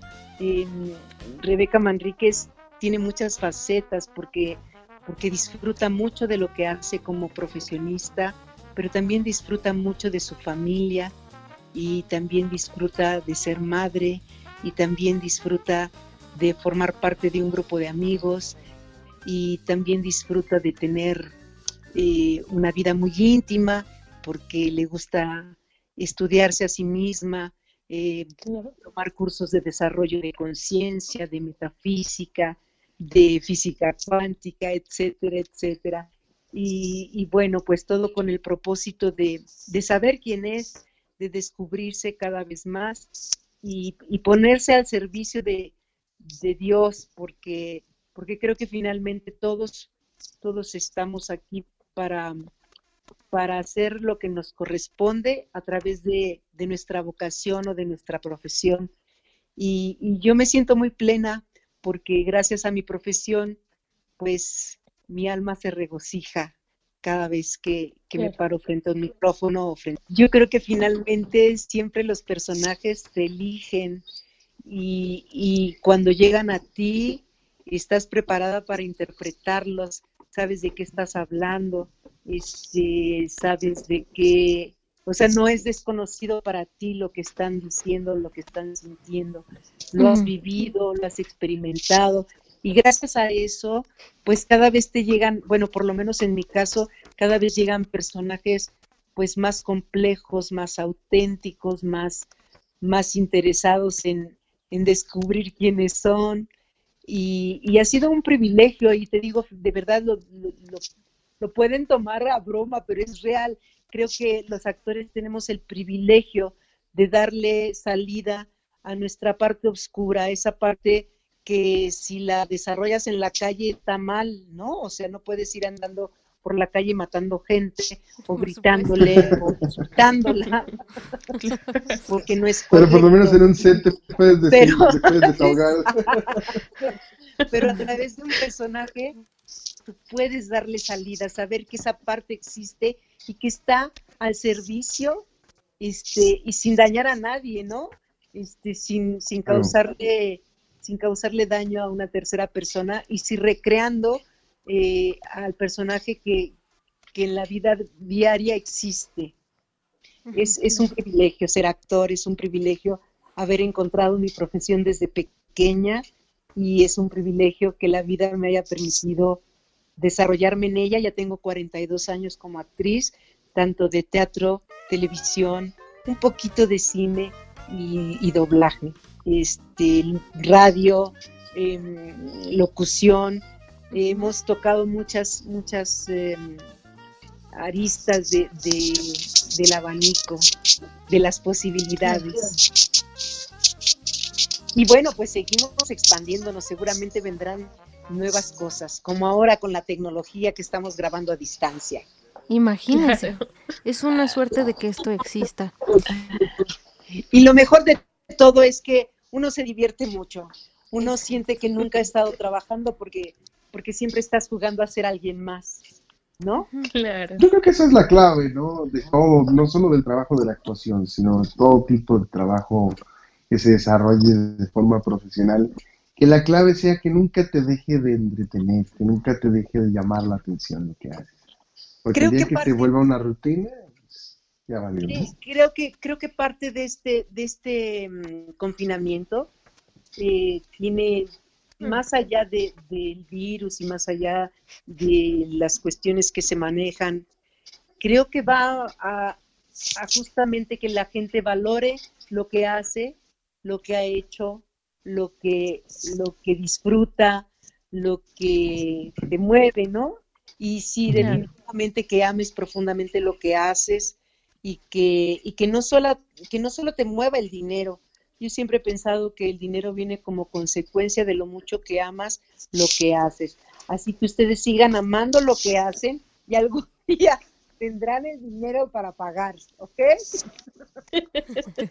Esperemos si sí, porque ya nos deben años. No ah, no, yo. Están sembrando, algún día cosecharán. No, pues sí. No, y luego, ¿qué tal? Que nos, va, nos va a pagar en pesos argentinos para que nos salga más caro el dólar. Ándele. Va a rendir más. No, no conviene. No conviene que les pasen, les paguen en este momento en peso argentino. Bueno. No conviene. Muy bien, adelante con la segunda compañero. ¿Cómo inició usted en el mundo, no solo de la actuación, porque ahorita acaba, de, perdón, no solo en el mundo del doblaje, sino en la actuación en general? Exacto. ¿Cómo inicia? Pues inicio estudiando en la, en la Academia de Andrés Soler y de ahí este, pues tengo tengo un hijo a los 17, 18 años. Sí. Este, y decido que, que tengo que tener un hijo porque ya después voy a trabajar mucho y no voy a tener tiempo para tenerlo. Entonces, estudiando, estando estudiando, este, nace, nace mi hijo y termino mi, mi escuela y terminando mi escuela me invitan a un casting para una presentación de teatro, para, para una obra de teatro. Y, este, y bueno, la chica que me invitó casteó junto conmigo y yo me quedé y desafortunadamente ella no. Este, mi hijo tenía tres meses de nacido y pues va a cumplir 42 años ahora el 3 de junio. Oh, ah, vaya. Así que yo inicié en septiembre de 1977 en una obra de teatro que se llama El Círculo del Ocho. Y de ahí me seguí haciendo teatro, luego me fui a estudiar con un gran actor mexicano que se llamaba Sergio de Bustamante y continué preparándome. Y después de estar con él, me tuve la oportunidad de eh, ingresar al Centro de Capacitación de Actores de Televisa, que en aquel entonces, les estoy hablando de hace muchos años, este, lo que necesitaban eran actores que ya estuvieran, em, que ya hubieran tenido experiencia como actores, pero que no supieran manejar la técnica de televisión. Entonces ahí nos enseñaban este, al manejo de cámaras, de un foro, del micrófono, de las luces, del apuntador, etcétera. Y de ahí empecé mi carrera como, después de, que terminé en el SEA, pues empecé a trabajar en la televisión, gracias a Dios.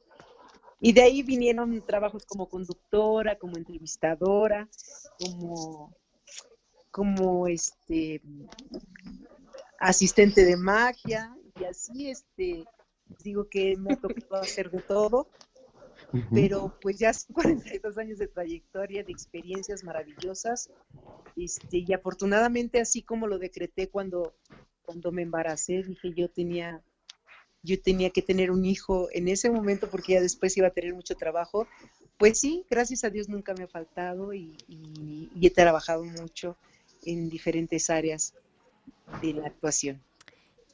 ¿Y cómo inicia ya el rublo del doblaje? Ah, pues eh, estando en una, en una selección de, conductoras para Canal 9, me topo con una amiga que habíamos estado en la escuela, aunque íbamos en diferentes grupos. Este, ya era maestra adjunta del Andrés Soler y me topo con ella y le digo, ay, sí nos conocemos, si somos no sé qué, si somos no sé cuánto. Y le digo, este, me dice, es que tengo un llamado de doblaje. Y yo le digo, ay, qué padre yo tengo muchas ganas de hacer doblaje y me dijo, pues vamos, yo te invito. Y me llevó, ella es Yolanda Vidal, una actriz también eh, buenísima dentro de nuestro medio. Y este y Yola Vidal eh, fue muy generosa, me llevó a doblaje y tan afortunada que el primer día que yo me paré en un estudio de doblaje tuve la oportunidad de trabajar con un gran maestro que fue don Francisco Colmenero. Oh, claro. claro. Entonces, pues así, muy afortunada, muy afortunada, muy agradecida, porque así empecé con un fijo de eh, Dallas. Hacía yo la secretaria de Bobby Ewing y era una voz filtro. Y este, pero no me importaba porque yo estaba aprendiendo a hacer doblaje. Claro, por algo se empieza y pues. No, pero ya mejor con, un... con un grande del doblaje. Así es. Mi primer llamado fue con él. Es casi de la institución del doblaje. Sí, o sea que muy afortunada, la verdad. Eh, sí, sí, sí. Dios, un inicio bastante, muy bueno conmigo. Un inicio bastante energizado, podría decirse de alguna manera. Sí. Así empecé el doblaje y bueno, pues poco a poco irte a reportar y empezar a hacer sala y aprender de los muy buenos que estaban en el atril y este y poco a poco ir aprendiendo y irle perdiendo el miedo y cada vez hacer papeles de mayor compromiso. Y en aquel entonces pues la gente sabía más o menos eh, o se fijaba mucho en las características de tu voz, de tu temperamento, em, de tus posibilidades y capacidades y te hacían una prueba de voz para ver si se te daba un personaje determinado y si te quedabas con la prueba, pues adelante y así. Así ya han sido treinta y tantos años en doblaje y soy muy feliz. Sí, se, se nota, se nota, claro. Cuando alguien habla de esa manera de su carrera y se siente, pues, eh, digamos que feliz por lo que hace, porque la expresividad lo deja ver, es que de verdad ama lo que hace. Entonces, Mucho. con todo y que le toque maestra sobro. Em, yo creo, yo creo que, yo creo que, pues a lo mejor tengo mucho de ellas. Habrá que preguntarle a su hijo, señor, su mamá es ogro. bueno, pues, pues tuve a mi primer hijo y diez años después tuve a mi segunda hija. Y este, pero ya estaba yo más centradita, ya más, ya más madura. Y bueno, tengo dos hijos, dos hijos que ya son muy adultos porque mi hijo tiene 42 años y mi hija tiene 33 y soy muy feliz con ellos. Qué bueno, no se dedican a este medio, ninguno de los dos eh, eligieron carreras distintas, pero pues lo, lo, que a uno le importa como padre es que ellos sean felices Claro, por supuesto. lo que les gusta hacer. Es exactamente. Y cuál y coméntenos, sí debe ser eh, ¿cuáles son sus con... Mi mamá compañero, espe espera, compañero, déjanos hablar. no te emociones. Y cuéntenos, ¿cuáles son sus pasatiempos? ¿Qué, ¿Qué, le gusta hacer en sus tiempos libres? Me encanta cocinar, me encanta tejer. Soy una persona, pues, acabo de cumplir 61 años, y soy una persona que disfruta mucho de estar en su casa. Eh, me gusta la lectura, me gusta ver series, ahora soy fanática de Netflix. Siempre me gustó ver telenovelas, películas, em, fanática de ir al cine, me encanta platicar con mis amigas, reunirnos con ellas. Somos un grupo de amigas que, que nos hemos visto de toda la vida. Y, y disfruto mucho, disfruto mucho ahora de las, de las redes sociales sin que, sin que pase demasiado tiempo en ellas. O sea, creo que entro en la mañana un rato, Sí. saludo, publico algunas cosas y luego vuelvo a entrar hasta en la noche, este, porque no me gusta de- dedicarle demasiado tiempo a eso. Este, más bien dedico mi tiempo para, para estar conmigo, para estar en mí, hago un poco de meditación, practico. Ahora estoy yendo a caminar y salgo a caminar y, y ese es, ese es como, como mi vida, este, íntima, ¿no? O, o- o personal, más, más que íntima, como personal. Eh, disfruto de estar Claro. haciendo postres, eh, cocinando, atendiendo a mi gente. Es algo que disfruto mucho. Nos va Ay, a qué tener que lindo. a cocinar, entonces. Un pastel de chocolate, a mí me encanta el pastel de ¿Verdad? Oye, mira, en esta, en este encierro ya hice fruitcake, ya hice pan de plátano, hice tortillas de harina, hice galletas de nuez. Ah, ya nos está dando hambre, me público. he pasado haciendo postres. Y ya luego no quiero hacer mucho porque digo, no, pues si no es este, si, no- si no se trata de que salgamos de aquí más pesados que nunca. En lugar Sí. de caminando van a salir rodando todos. ¿Verdad? Por tanto postre.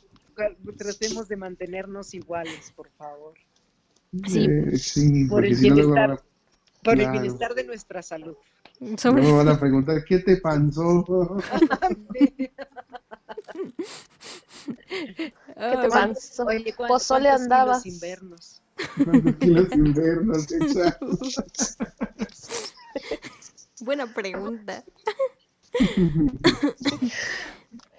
Adelante, Dani, hablando, tocaba un punto interesante de, lo de, de la literatura. ¿Qué tipo de literatura le gusta? Mira, leo mucho a Osho. eh, me, me gusta mucho la psicología transpersonal, me gustan las novelas, mm, me gustan las biografías. Me acabo de leer la vida de Rita Macedo, este, se llama Mujer de Papel. Este, Rita Macedo fue una actriz de los años 40, 50 y 60 quizá, este, pero fue mi maestra en el CEA cuando yo estudiaba en Televisa, ella me daba clases de voz.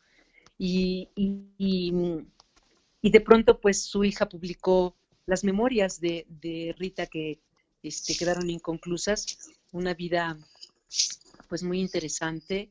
Me encanta leer biografías, me encanta, me estoy leyendo ahorita eh, una cosa que se llama, ay, pero te digo porque es, es de JJ Benítez, el diario de Eliseo, este, porque ya leí muchos caballos de Troya, Oiga, esos están buenísimos.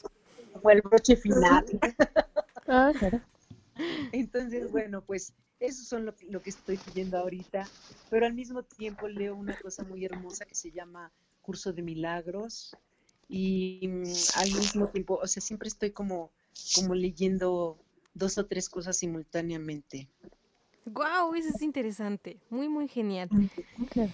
Sobre todo porque, por ejemplo, estos libros de, de Benítez, por ejemplo, nos, nos dan otra perspectiva de lo que nosotros eh, conocemos de, de Jesús en la Biblia. O sea, nos, nos muestra otra cara más humana, más cercana a la gente. Mucho más cerca. Y, y- y son libros, por ejemplo, yo, yo le juro que los leí y me dan ganas hasta de, de- de- de estar ahí, de, me dan ganas hasta de llorar porque son cosas maravillosas, maravillosas, de verdad. Sí. Que, que digo, ay Sí, Dios. a, a mí me encanta, me- a mí me encanta JJ Benítez y este y bueno, he tenido oportunidad de leer sus libros y, y sí, sí te acercan a un Jesús, a un Jesús mucho más, mucho más humano, mucho más cercano Sí. y, y te permiten y te permiten imaginar que este pues no sé, que, que, que, que aquí está, ¿no? Sí, que ahí estás tú, o sea, que, que viajas en el tiempo, que estás ahí con él, que estás siendo partícipe de todos los eventos que están sucediendo y que, y que no está tan, tan lejos como nos lo han pintado. Exactamente. Muy, muy interesante. ¿Y qué, qué música le gusta? Pues la música mexicana, la verdad. Me gusta el pop en español, me gusta el ranchero, mis, mis Le gusta echarse el palomazo. Me encanta, me encanta cantar, aunque cante lo que me importa. Si canto solamente por cantar. Eh, me encanta, pues la música de, de- de- con la que yo crecí. eh, te puedo hablar desde, Claro. desde un Pedro Infante, y te puedo hablar desde un Javier Solís, de una Lola Beltrán, te puedo Claro. hablar de Juan Gabriel, de José José, de Rocío De los grandes. de, de Camilo Sesto, de música en español. Yo aprendí a, usa- a- a escuchar música Claro. en inglés ya mucho más, mucho más grande. Eh, ya mm, creo que Michael Jackson contribuyó a que a mí me, me empezara a gustar la música en inglés. Eh, y bueno, pues la música clásica siempre, siempre, no es que la escuche todos los días, pero sí disfruto de un bonito concierto, de un bonito ballet. Y ahora lo que hago es a veces eh, eh, las fechas de, de- del ballet en, en el Met de, de New York este, o de Londres, dices, ah, pues la van a, la van a poner en el cine y este, y la ves en pantalla gigante y Sí, sí, sí. Dolby, y entonces me voy al cine a escuchar un concierto o a ver un ballet, y lo que se me ha escapado es la ópera. Y este año tenía pensado ir y se paró el Sí, sí, sí, sí. Pero bueno, siempre, habrá- siempre habrá tiempo para, para poder, porque Más. todavía Dicen que la clave de, de que todo de que todo vuelva a la normalidad es quedándonos en casa, así que pues no hay de Sí. otra, ¿no? Pero además creo que la música Claro. toda, toda funciona si la escuchas en el lugar adecuado. O sea, por supuesto que si vas a una fiesta no vas a escuchar a Vivaldi, ¿verdad? Eh, en- No, a lo mejor en una fiesta pues escuchas a Los Ángeles Azules, ¿por qué no? Claro. Y de No. pronto Ya están un bueno, de pronto en, una, en, un- en un- en otro lugar, pues a lo mejor te apetece otro tipo de música. La música siempre tiene que ir como de fondo, ¿no? Dependiendo Claro. de- del lugar, del momento, de, del tiempo. Un Porque de también jazz, cuando vas pasando por ciertas edades, ya no quieres tanto escándalo, ¿eh? Es cierto, llega un momento en el que hasta, Sí, hasta o uno sea, como como que dejas de escuchar los audífonos fuertes, por sí, ejemplo. como que cuando tienes 20 años quieres poner la música a todo lo que da y que todo el mundo escuche lo que estás escuchando, ¿no? Ya cuando tienes 40 a lo mejor ya es menos. Y cuando tienes 60, mira, entre más bajito, más mejor. Muy bien. Se- sentí esa pedrada. Que ya estás dando el viejazo, mujer. Hombre, está joven. Se- sentí, sentí la pedrada. Eh, Pero pasa que yo en, en cuanto a mis gustos soy muy, muy tutti frutti. Te estoy escuchando a José Alfredo Jiménez y ya de repente ya estoy escuchando a Gloria Trevi, Claro. luego estoy escuchando a María José y luego me paso a escuchar a Manzanero, entonces como que no se sabe. No, pero además es, es que no tengo por qué estar casada nada más con, un- con un solo estilo de música o de canción Claro. o de, o de Claro. intérprete, ¿no? A mí me gustan todos, me gusta Luis Miguel, me gusta de- incluso este los Buki, Los Ángeles Azules, te digo, depende. Y sí, a veces quieres escuchar o nada más música ambiental, Claro. ¿no? Esa del centro comercial. Usted, usted es de las mías en cuanto a los, no, en de- cuanto a los gustos musicales. Te lo juro que de pronto yo he ido en algún momento cuando se podía salir a tomar café. he ido a un VIP a leer, a tomarme un café y un postre y a leer. Y de pronto he tenido que decirle a la señorita, oiga señorita, esto no es discoteca, ¿no le podría bajar un poco al volumen de su música? Porque no me puedo concentrar en mi lectura de tan fuerte que la tiene. Entonces, pues, así pasa. No hay como esos cafecitos, cafecitos clásicos donde te ponían música de saxofón, así va. Ah, la Claro. claro. de jazz. Claro. Sí, sí, sí. sí. Algo bonito. Tranquilo. Algo, sí. O, o, o, Bueno. o- o el carro o tu casa. Claro. Pues mire, usted y yo en los gustos musicales vamos muy acorde, así que el día que quiera, no le, no le ofrezco café, porque acá casi no se toma café, pero le ofrezco un mate y las puertas de la casa abiertas. Muchas gracias. Iremos Le va a a- terminar poniendo música de Bad Bunny, va a ver. No, hombre, sí, tanto No. es precioso. No, sí, y yo, yo soy muy, yo soy muy amante de los boleros. Siempre me ha gustado muchísimo los boleros. Sí. Ah, Pues sí, los- mira ya. de los panchos, un poquito. Sí, Claro, me encantan los panchos. Claro, ¿qué más vas a Armando? Manzanero, Armando Manzanero, No hay nada claro. peor. Agustín Lara, Agustín Lara. me encanta. Ah, sí, a mí también. Pues muy interesante, muy genial. ve, señor todo. Rodolfo, le encanta Agustín Lara y lo va a abandonar por él. No, no es. No andes metiendo intriga. Pobrecito ya. Pobrecito. Pobre bebé. No va. O, o por otro de sus, de sus compatriotas, Leo Dan. Ah, Leo Dan, hombre, qué bonito. te- Claro. No, hizo una Dan, ¿eh? época. Leo Dan es, es de los míos. O sea, cuando yo era niña, Leo Dan era todo. Eh, Leo Dan y, Claro. y Camilo Sesto eran los compositores número uno de México. Y bueno, ya llegó Juan Gabriel y con permiso, ¿verdad? Sí, Pero, Claro. eh, pero eran, eran de verdad, todo lo que oías era Leo Dan. Leo Dan, sí. No, yo donde escuche Leo Dan empiezo a cantar. No me Sí, ¿Cómo importa, si voy en la calle ya voy cantando. amor, ¿Por qué será? Sí, no, y ahora están, este, lo, lo están resucitando en, en una serie que vi recientemente. sí. Pedro, Pedro Fernández grabó un tema de ellos y es el tema de la serie. Y suena muy bien. Claro. Y sigue, sigue estando actual. Sí, Es sí. que las letras, las letras que se escribían en esa época gozan de todo, de todo tipo de estimulación en cuanto al oído se refiere.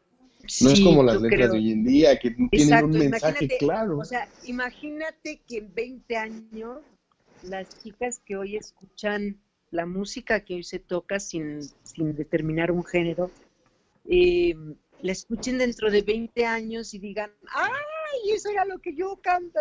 O sea, Sí, ¿qué claro. les va a traer lo que cantaban o bailaban o... Ay, Ahí perreando intensamente. ay, no. ¿No? Pues, sí, esos serán los recuerdos que vengan a su mente. Pues sí. Ay, qué- bonito, la verdad que- besadas en el parque. La verdad que uno, con estas entrevistas, siempre lo hemos dicho en entrevistas pasadas, es tan bonito conocer a la persona, ya no tanto al actor, a la actriz, sino conocer a la persona, sus gustos, qué le atrae, qué no, qué hace, qué deja de hacer. Es la verdad que algo muy bonito, muy grato conocerlos eh, en cuanto a sus personalidades. Gracias. Y yo creo que es la finalidad de, del, del programa, que no solo nos quedemos con, con Sí. la estrella, ¿no? Con el actor, sino conocerlos a fondo y que, que todos tengamos como que otra, otra perspectiva.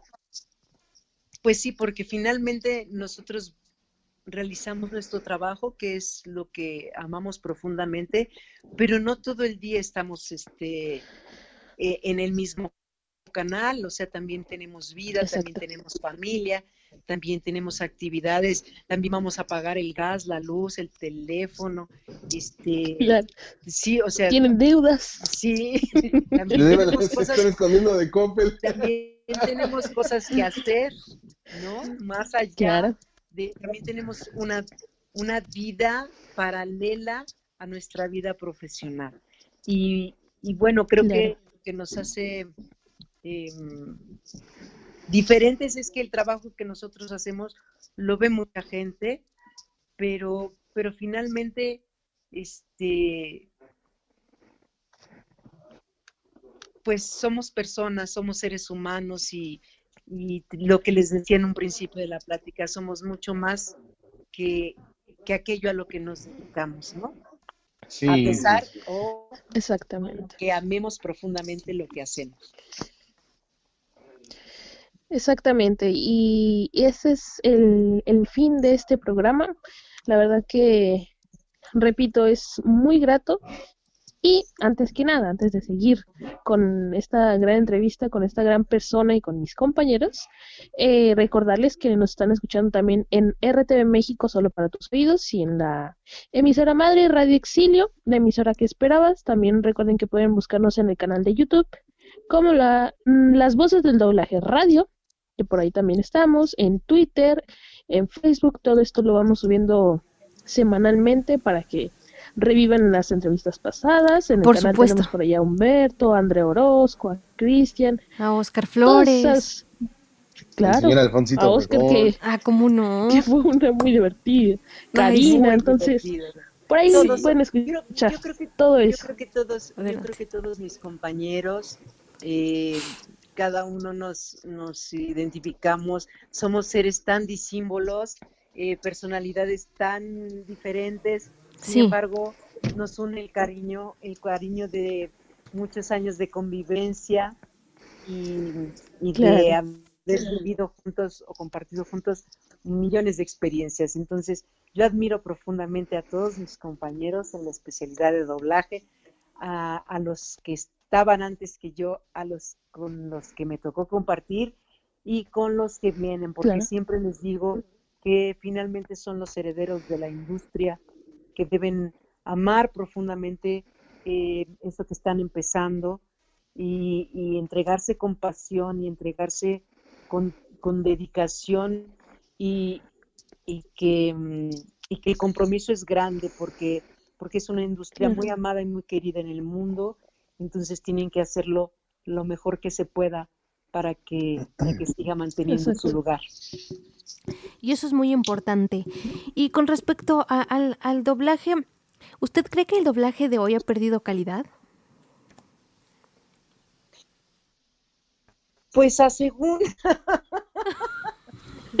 dependiendo de muchas, es que no podemos, no puedo generalizar, no puedo generalizar, porque depende Claro. em, de, de la compañía, de quién te dirija, de quién trabaje, de, mm, o sea, yo digo que mucha gente está empezando y que no se le puede exigir lo mismo al que empieza que al que ya tiene 30 o 40 años de experiencia, que todos en algún momento eh, hemos empezado y que seguramente no lo hicimos tan bien como pensamos. Em, Claro. Creo que debes tener un tiempo de, mm, de asimilación para lo que estás haciendo, pero que si te mueve el amor por lo que estás haciendo, eh, tarde o temprano va, va a surgir lo mejor de ti. Eh, que si te rodeas de la gente apropiada, va a surgir lo mejor de ti. Que si, que si permites los consejos de gente que sabe, pues va a surgir lo mejor de ti. Eh, no sé si ha perdido calidad o no. Eh, creo que lo que ha perdido el ser humano en general es pasión por la vida, pasión por lo que hace Es y que eso es lo que hay que recobrar. por Eso es lo que hay que recobrar porque porque nos hemos vuelto tan inmediatos, todo tan rápido, todo tan rápido, que, que ya no disfrutamos de nada y de nadie, ¿no? Sí, Eh, Claro. creo que la industria pues siempre se ha visto eh, o sea es, es mucha gente la que llega sí pero no toda Ujú. se queda Sí. no toda permanece porque solitos se van yendo solitos se van eh, eh, pues eliminando no sí, eso y es cierto. algunos claro. permanecemos y otros no. No, no puedo decir que, que la calidad ha disminuido porque no se puede generalizar en ninguna parte del mundo, ¿eh? En ninguna. Por Ahora que toca este punto de que muchos llegan para quedarse y otros se van, ¿qué opina usted del uso de Star Talents en esto, en estos últimos tiempos? O Yo soy Star que- Talent. Exacto, es lo que iba a decir precisamente. Usted inició como actriz, norm- ahora sí que de, de actriz, y, y ingresó al doblaje. Mira, yo a veces siento que ese término de Star Talent es pura envidia Este, a mí me da mucho, de verdad, a mí me da mucho gusto que alguien que, que tiene facultades, porque por algo está en un lugar eh, brillante, este, por algo es una luminaria, ¿no? Este, de pronto sueñe con que algún día le llamen para hacer un personaje de doblaje. Claro. O sea, porque, porque yo que me muevo en la televisión, sé que la gente sueña con que algún día la llamen con- pa- para hacer un personaje de doblaje. Y que si la llaman y, y, y si te llegan las cosas es porque la vida te las da, no te las da un director ni te las da una compañía, te las da la vida. Entonces, si te lo da la vida, qué bueno. Qué bonito. O sea, para mí, no. Bienvenido sea. Sí, bienvenidos. Y si eso le va a dar promoción, publicidad, este, la mirada va a estar puesta en una especialidad, pues bendito sea Dios. Yo tengo una manera muy diferente de pensar Claro. de la gran mayoría de mis compañeros. Pero no me importa, la digo siempre. Porque además, pues afortunadamente yo tengo la oportunidad de, de- de hacer televisión y sé lo que piensa la gente que hace televisión.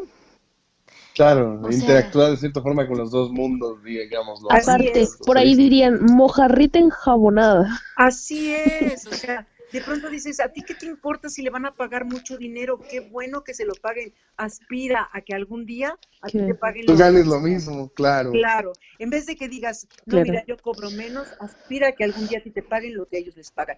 Que ellos se dedican o no, pues Claro. esto no es, es- o sea, no es más que la envidia la que habla, perdón. Ah, bueno, a veces, Exactamente. a veces siento, este, creo que así es, ¿eh? Sí, O sí, sea, yo sí. no me pongo a que venga quien sea este, a hacer un trabajo porque la vida se los dio. Tiene usted Claro. razón. Y, Claro. si, y si la vista va a estar puesta en nuestra especialidad, les puede quedar tan bien o tan mal como nos puede quedar tan bien o tan mal a los que nos dedicamos a hacerlo. No todos nuestros trabajos, por más ganas que le echemos, nos quedan al 100%, ¿eh? aunque demos nuestro 100%. Claro. Cierto. Claro. Y entonces. Y al final, pues el gusto es es subjetivo. es ¿no? como muy subjetivo, es como muy, eh, o sea, así pienso yo. Sí, a lo mejor estoy pueden- equivocada, No, A no, no, es una forma muy padre. a lo mejor no es la neta del planeta, pero es mi sentir. Sí, claro. Sí, porque hemos tenido respuestas, hemos tenido respuestas negativas. Nosotros preguntamos normalmente, Sí. hacemos esta pregunta cada entrevista. Hemos tenido de todo tipo de reacciones, desde De las todo personas que tipo, dicen que sí. están de acuerdo, que no le ven ningún inconveniente, porque pues dicen, al final de cuentas también son actores, ¿no? No Claro, están haciendo ningún rublo que no hayan representado antes. Pero también hemos tenido respuestas realmente negativas de que pues no, que porque es bueno que mejor lo haga un profesional del doblaje y cosas. como es tan subjetivo, ¿quién soy yo?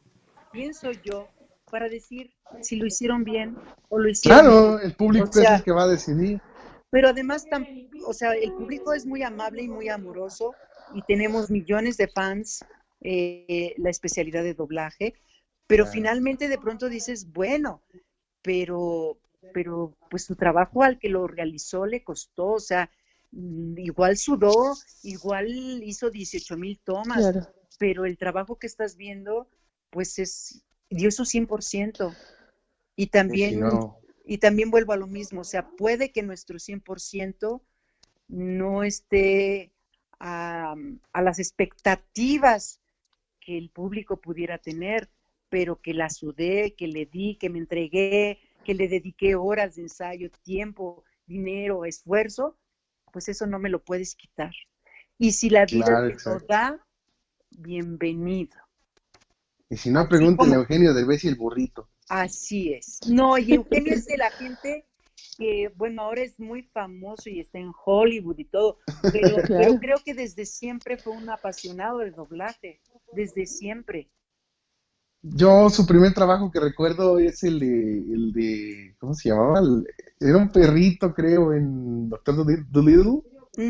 Sí, fue en el Doctor Dolittle. Sí, Era pero, un pero, perro. pero además cuando, cuando, bueno, de la gente que, que apoyaba mucho el doblaje, cuando él tenía su programa y, y hacía sus anticomerciales. Y Oh, sí, Alfonso. Obregón y todos Sí, ellos salieron en doblaje, sí. Yo le doblé una vez a Sharon Stone. Ah, sí. Sí, sí. En sus informes. con, con- con textos, con textos este, inventados, in- este, escritos especialmente para las imágenes que ellos tenían. Pero vaya, a lo que voy es a que a, a que a lo mejor la gente no es que todos, o sea, en todas partes del mundo o en una gran mayoría de partes del mundo, la gente que es actor, eres actor. No eres actor nada más de una especialidad Sí, eres actor y como actor puedes trabajar en En todo lo que se te ponga, porque el que es buen gallo, donde quiera canta. eso. Y Eso dice decir- mi abuelito. A cualquier parte del mundo, ¡Qué bonito! sí, o sea, de pronto dices, no, no podemos limitarnos, o sea, limitar a alguien es limitarte a ti mismo. Claro. Si tú le dices a alguien, tú no puedes hacer, el que no lo puede hacer eres tú. Tú te estás limitando. Mm. Al limitarlo a él, te limitas a ti. Entonces Es yo, bienvenidos.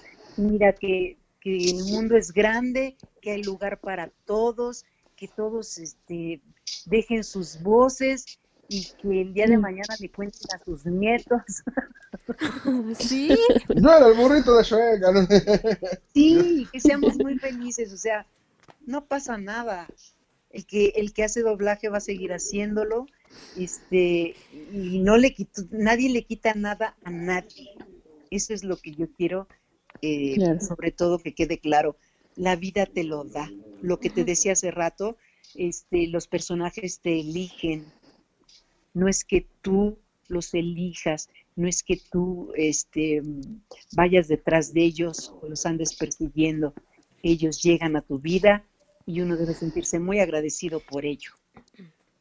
Claro. fantástico. La verdad que esta es una de las entrevistas que a mí me ha gustado porque vemos una manera de pensar y de vivir muy centrada. Digo, yo coincido en muchos puntos con nuestra gran invitada, la verdad. Es que si todos fuéramos así, digo, el mundo, el mundo brillaría y sería otra onda, pero Claro. pues bueno, hay cosas que no nos los, no, no nos los permiten, o los actores o el contexto. que no está a nuestro alcance. Exacto. Entonces, sí, la verdad es, es, es estupenda la, la forma que tiene. Claro. Lucy, sin ir más lejos, esta emisora, y el nombre lo dice, Radio Exilio, esa emisora salió de, Sí, fuimos de exiliados. algo así. Nos, nos negaron la oportunidad de Sí, expresarnos en emisoras pasadas exacto. por X o Y razón. eh, y sin embargo, uno con el trabajo, con las ganas, pues sacamos este proyecto adelante, este Sí. programa adelante, y yo creo que es lo que realmente vale y lo que queda. Al final Exacto. del día es lo único que queda. Es cierto. Es que tenemos que ser incluyentes, inclusivos, Claro. este, no, no deja, de quitarnos de la cabeza tantas telarañas, Sí. este, dejar de ser tan envidiosos, dar más oportunidades, este, dejar de ver el mundo como blanco y negro, este, y ver todos los matices que hay entre un, entre un punto y el otro, ¿no? Sí, eso Así es es. cierto. Eso es cierto. Y, y bueno, retomando aquí las preguntas interesantes, ¿usted ha conocido algún, alguna actriz a quien le haya prestado la voz? Ay, pues sí, una mexicana, pero nominada al Oscar, Adriana Barraza. ¿En serio? Ah, claro. Me, em, tuve oportunidad de ir a trabajar a Miami y el día que la encontré le dije, te acabo de doblar en una película y se siente muy bonito. Ay, Ajá, vaya. Creo que es la primera vez que nos ha contado que sí se ha conocido a un actor. sí, que- es la primera vez. Sí, sí, sí. E- Eso se merece un aplauso. Un aplauso. Bravo, bravo, sí. Sí, una- Sí, además, eh, ella, ella mexicana hablando en inglés y pues yo la, la doblé, ¿no? Y, y Porque que- últimamente se está dando eso, que los actores se doblan a sí mismos. Lo, Sí, lo, lo acabo de ver sí, en sí. la película de, de Bad Boys for Life. Kate del Castillo se dobló a sí mismo. Claro, claro. Este, pues yo digo que siempre que, que hay oportunidad, si te puedes doblar a ti mismo, pues qué padre. Sí, Es cierto, Claro. así lo puede uno conocer mejor. ¿Y usted apoya alguna causa social? Sí, como no, a, Green, a Greenpeace. Ah, excelente. Esa es una muy buena. Porque cómo está nuestro planeta, pues hay que cuidar tanto a la flora y fauna. Pues, Pues más que nada Sí. apoyar a los que cuidan, a los que cuidan, este, por el bienestar de nuestro planeta. sí, Este, y bueno, siempre que hay oportunidad, siempre que hay oportunidad, tenemos un grupo de voces con causa en donde hemos tenido la oportunidad de apoyar en momentos determinados. Este, sí, creo que creo que, que uno tiene que que dejar de ser tan egoísta, ¿no? Y pensar que si puedes apoyar una causa, pues la apoyes. No te quita nada. Y bueno, pues cuando vas al cajero y este, adécalos y así, mire, qué interesante. pues sí. Y no, no es parte de esto que estamos viviendo, yo creo que es consecuencia. Poco a poco mamá naturaleza se está defendiendo de todas las cosas que, pues si bien es cierto, algunas veces inintencionalmente, porque también el mundo requiere un avance, pues le estamos haciendo, ¿no?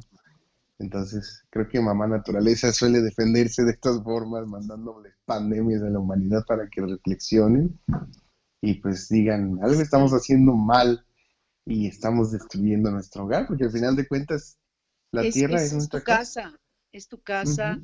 y, y- y, bueno, es una casa hermosa, llena de, de escenarios maravillosos, naturales, y, y lo único que tienes que hacer es pues no tirar basura en las playas, este, no, no arrojar desechos tóxicos, ¿verdad? Este, vaya, con que, con que no tires la basura, yo sé, de pronto todavía hay gente que tira la basura así a- por la ventana de su, de su auto Sí, o por la ventana de un camión y de pronto dices, eh, mm, ¿por qué si la calle no es basurero?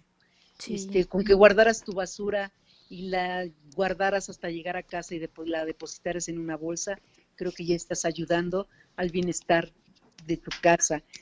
Mm, Que si quieres tu casa bonita, pues trates de hacer todo lo posible porque se conserve bonita para que dure muchos años. Claro. Pues Y, excelente. Adelante, compañeros. no, y que la vean nuestras futuras generaciones, que, que Sí. disfruten de esto, que nosotros tenemos la oportunidad todavía de ir a la playa, tenemos la oportunidad de, de disfrutar un aire relativamente puro, porque ya está más sucio que nada, pero todavía respirable, ¿no? Mira, yo creo que el, yo creo que el planeta es un ser vivo Claro. y Claro. que es un, un ser inteligente y que a veces creemos que no, que no tiene vida propia y que no es inteligente. Él se sacude cuando se tiene que sacudir, eh, se quita las pulgas cuando se las tiene que quitar, este, Y nos va muy sopla feo el nos va- viento, sopla el viento, o sea, tú puedes dejar de circular, puedes este, parar las fábricas, puedes hacer muchas cosas, pero si no sopla el viento, la contaminación se queda ahí.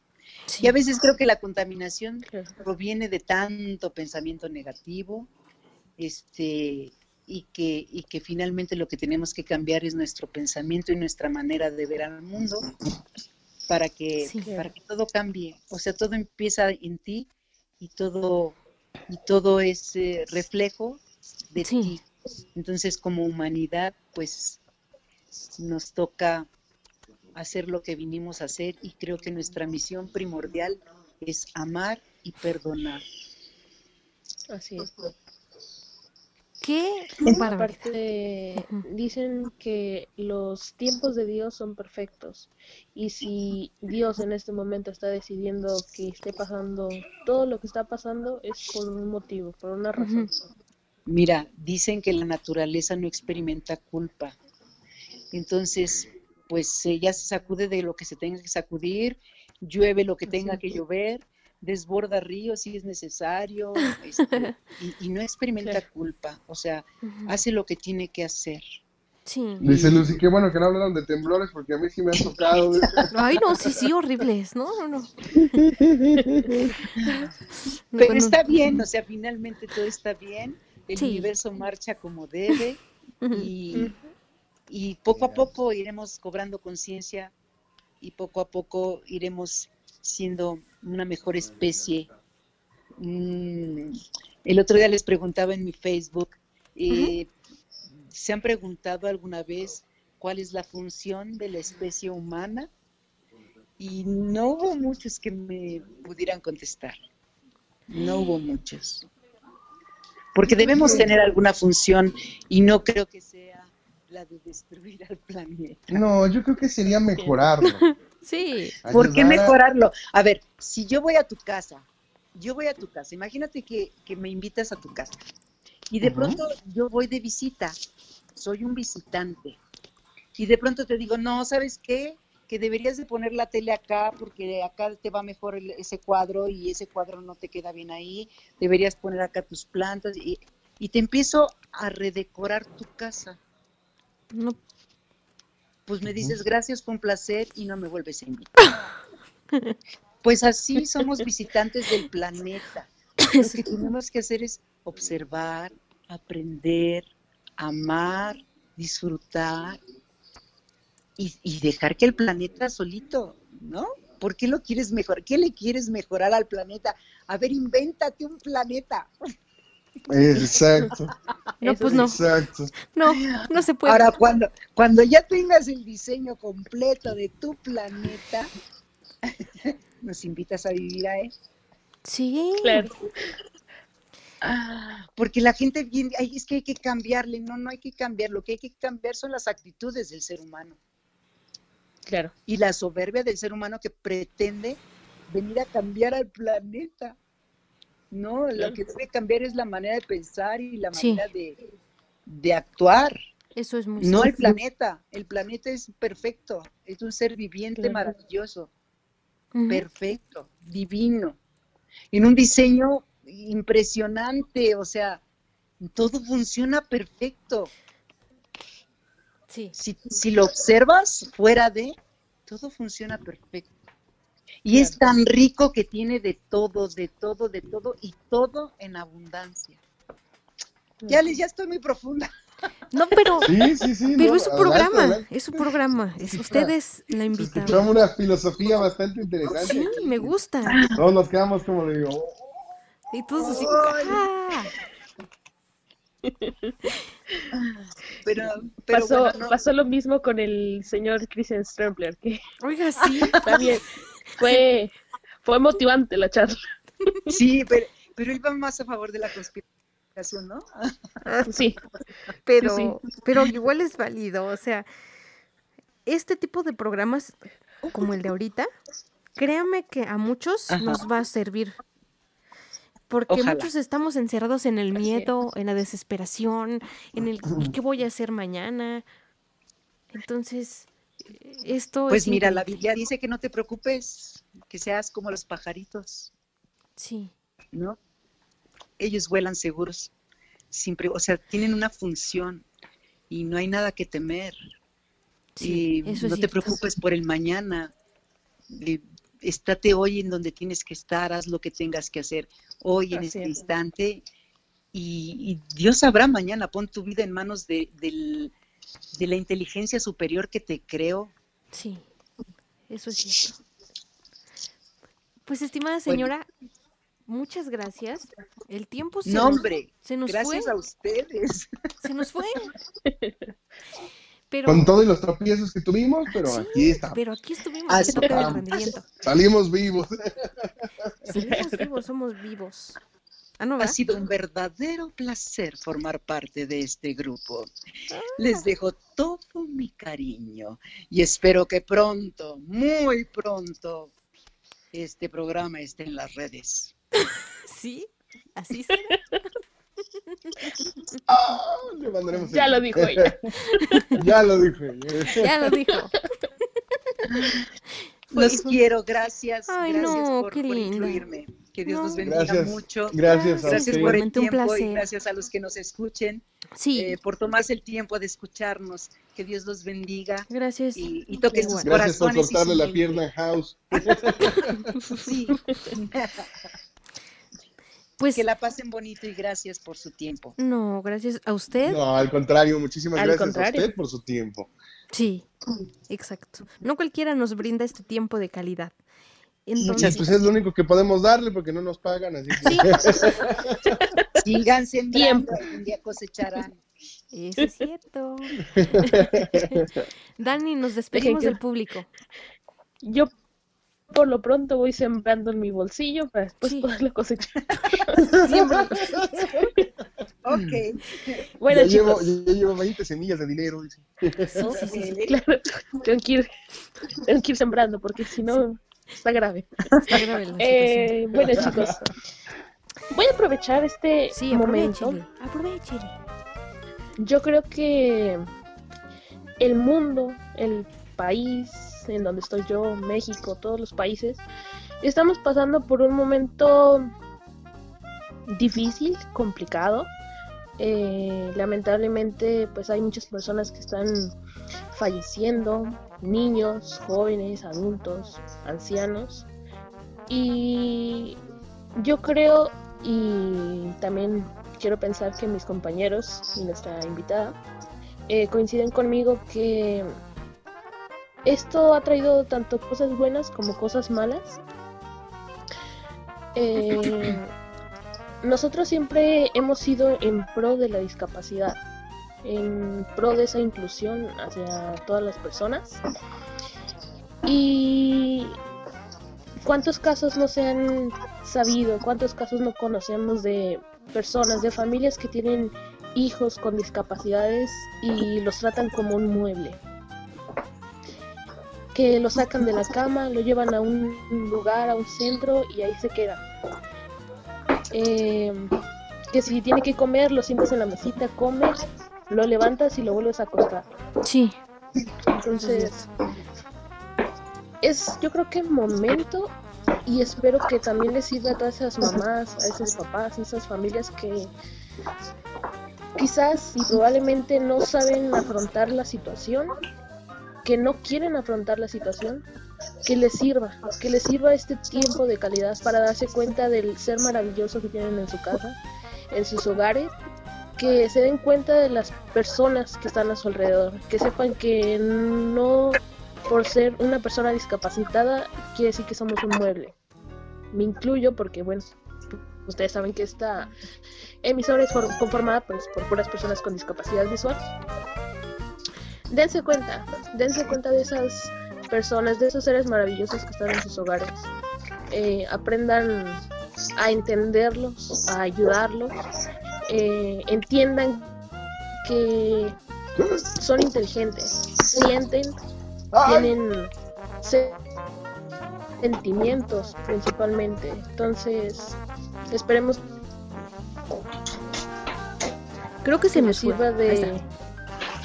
De algo todo este tiempo de calidad que van a empezar a pasar con esas personas, con sus, con sus hijos. Em, los matrimonios, Lucy, yo creo que también se han empezado a dar muchos casos de feminicidios. Eh, entonces, yo creo que es momento de recapacitar y de pensar muchísimas cosas que en el día a día no, no vemos, no prestamos atención. Pues muy bien. Pues muchas gracias por Em, su atención. Y yo le agradezco mucho a la entrevistada. también. Y más tarde me pongo en contacto con, con ella. Así que muchas gracias a nuestro público que nos Yo escuchó. también, eh, muchísimas Y- gracias. Y bueno, Gracias a ustedes, fue un placer. Que Dios los bendiga y que, Igualmente. y que la pasen bien. Siempre. Gracias, gracias. Igualmente, muchísimas a gracias. Un todos. gusto. Gracias, hasta luego. Hasta luego. Bye.